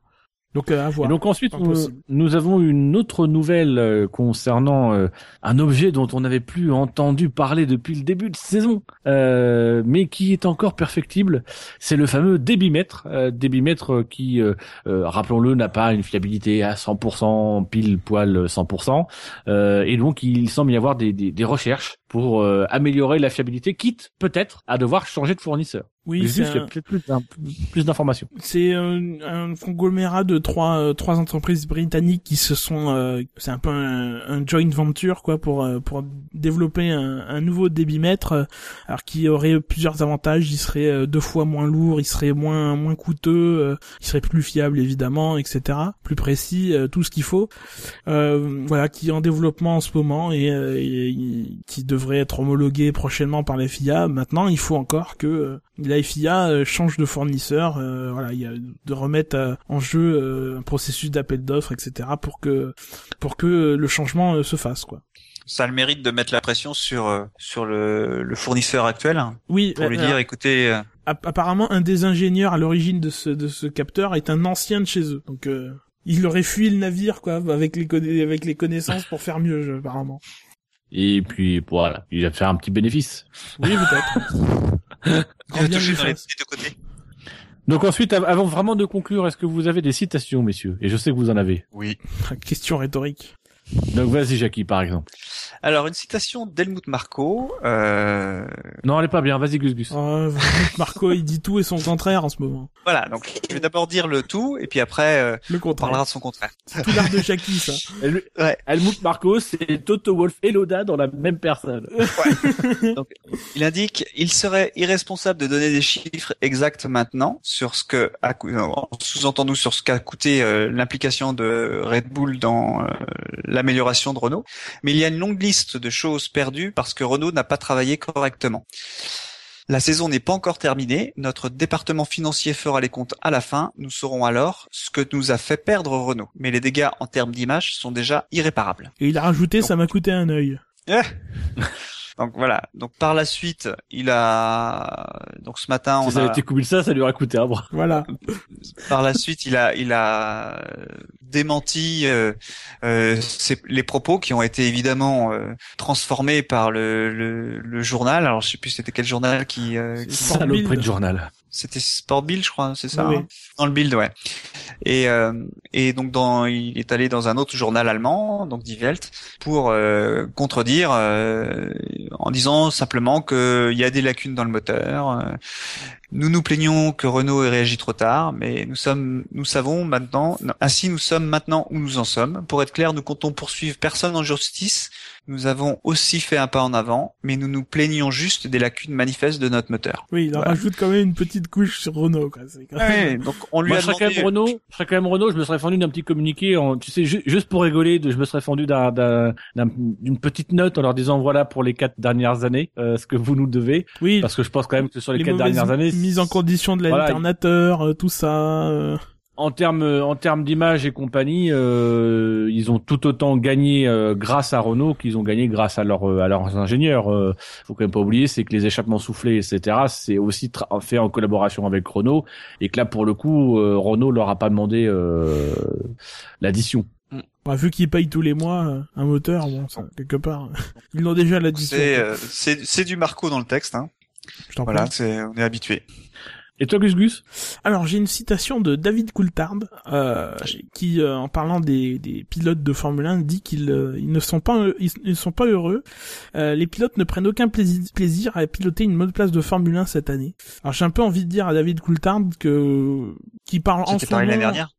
Oui, plus ou moins, bof, non. Bah, avec les pneus, pas- c'était les pneus qui posaient problème l'année dernière. Oui, enfin, en tout cas, quel- quoi qu'il en soit, j'ai un peu envie de dire à David Coulthard de parler en son nom propre, de pas se faire passer son avis sur la Formule 1 euh, actuelle, si, si tel est son avis, euh, par son propre prisme, et pas au travers des, des prismes des pilotes qui sont euh, assez grands, je pense, pour s'exprimer sur le sujet. Vettel, c'est pas... Ou alors qui euh, balance des noms. voilà, euh, c'est ça. euh, maintenant, Coulthard est un peu un journaliste. Soit il a des infos, il, il les donne, soit il donne son avis et, euh, et il parle pas des, autres choses. Quoi. Enfin voilà, les pilotes sont assez grands pour dire ce qu'ils pensent de la Formule 1 d'aujourd'hui. Vettel s'est pas fait prier pour le faire, avec euh, perte et fracas euh, sur son image, euh, plus ou moins. Euh, voilà, qui se cache pas derrière les autres pour euh, pour attaquer euh, la F1. D'ailleurs, quand c'est Coulthard qui fait ce genre de critique, on n'entend pas Martin Brundle euh, le critiquer comme il avait fait avec Jacques Villeneuve, quoi. Enfin, un peu bizarre. ça. Même s'ils travaillent plus vraiment dans la même boîte, bon, euh, c'est des Anglais. Enfin, bon, Coulthard est écossais, euh, mais c'est des Britanniques, quoi. C'est- la famille. Mais non, c'est le SAV, la famille. Bah, j'ai une citation, je vais vous demander de, de, de, de l'identifier. Euh, vous allez voir, c'est simple. Euh, un jour, j'aimerais essayer une monoplace de Formule 1. Je ne sais pas quand. Pas prochainement, mais un jour certainement. Ah, Robert Marquez. Kubica C'est- C'est pas vrai, mais c'est c'est drôle. Effectivement, c'est c'est c'est Marc Marquez, le, le, le champion du monde MotoGP en titre et actuel leader incontesté. Il fait encore plus fort que Mercedes, à lui tout seul. Parce qu'il est vraiment tout seul hein, chez Honda. Il faut dire ce qui est. Euh, voilà, il a gagné les, les six premiers grands prix de de, de la saison.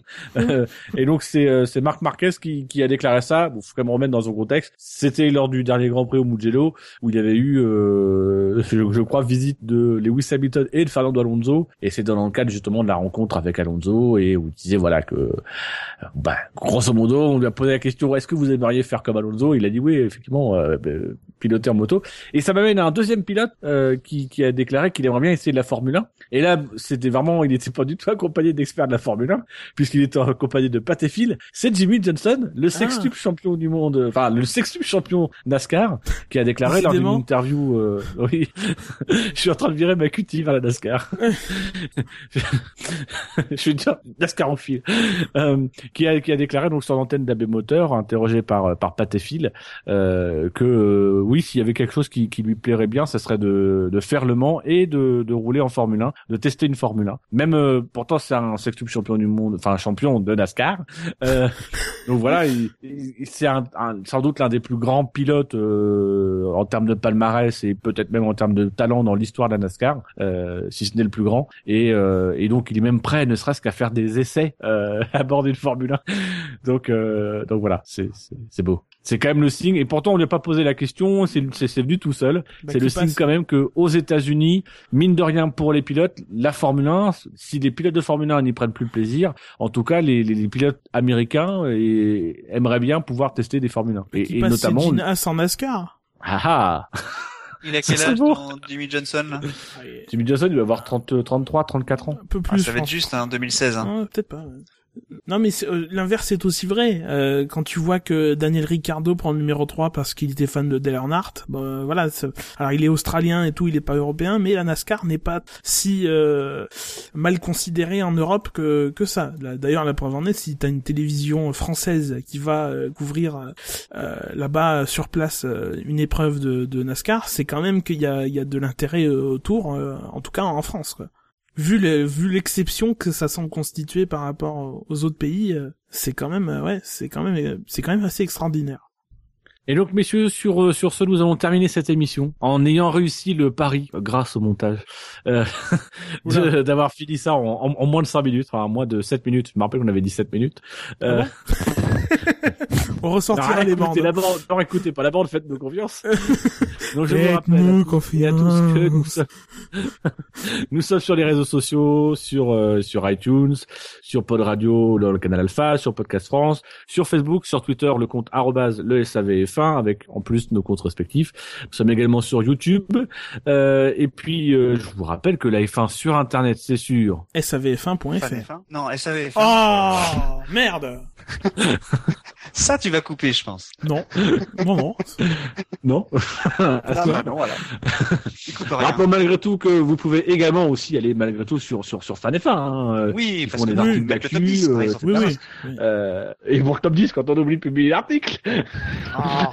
Et je vous rappelle aussi que le SAV de la F1, c'est Dimanche à famille. 10h. Oui, euh, petit petit oui, le prochain le prochain c'est dimanche à, à 10h. Euh, profitons-en quand même pour le Grand Prix un peu un peu spécifique au Canada pour rappeler les horaires. Et c'est libre 1 16h vendredi et c'est libre 2 20h vendredi tout ça sur Canal Plus Sport. Il y aura la rediffusion des, des essais libres 2 sur Canal Plus Sport euh, samedi matin à 10h10 euh, 10h10, tiens, bizarre 10, 10h10. Visiblement pour toi aussi, Euh, la et F1 c'est c'est libre sur 3 à FADF1. 16h. Les qualifications à 19h et euh, enfin euh, 10 euh, 20h pour la course. Euh, la grille commencera à 19h05 sur Canal+, euh, dimanche, voilà. Et donc, euh, il ne nous reste plus qu'à vous souhaiter une, une bonne soirée, un- enfin une bonne journée, un bon vendredi, de bons essais libres. Bonjour, bon, bon petit déj ou je sais pas. Bonjour. ça dépend. Bon appétit Et puis, euh, et joyeux et Noël. puis euh, un petit pronostic pour la troisième place? Ah non non, je garde mon pronostic pour dimanche matin. Eh ben, moi, je vous pronostique Jacques Villeneuve. Ah oui, c'est c'est couillu, Jacques Villeneuve? J'ai envie de dire. Il sera troisième commentateur.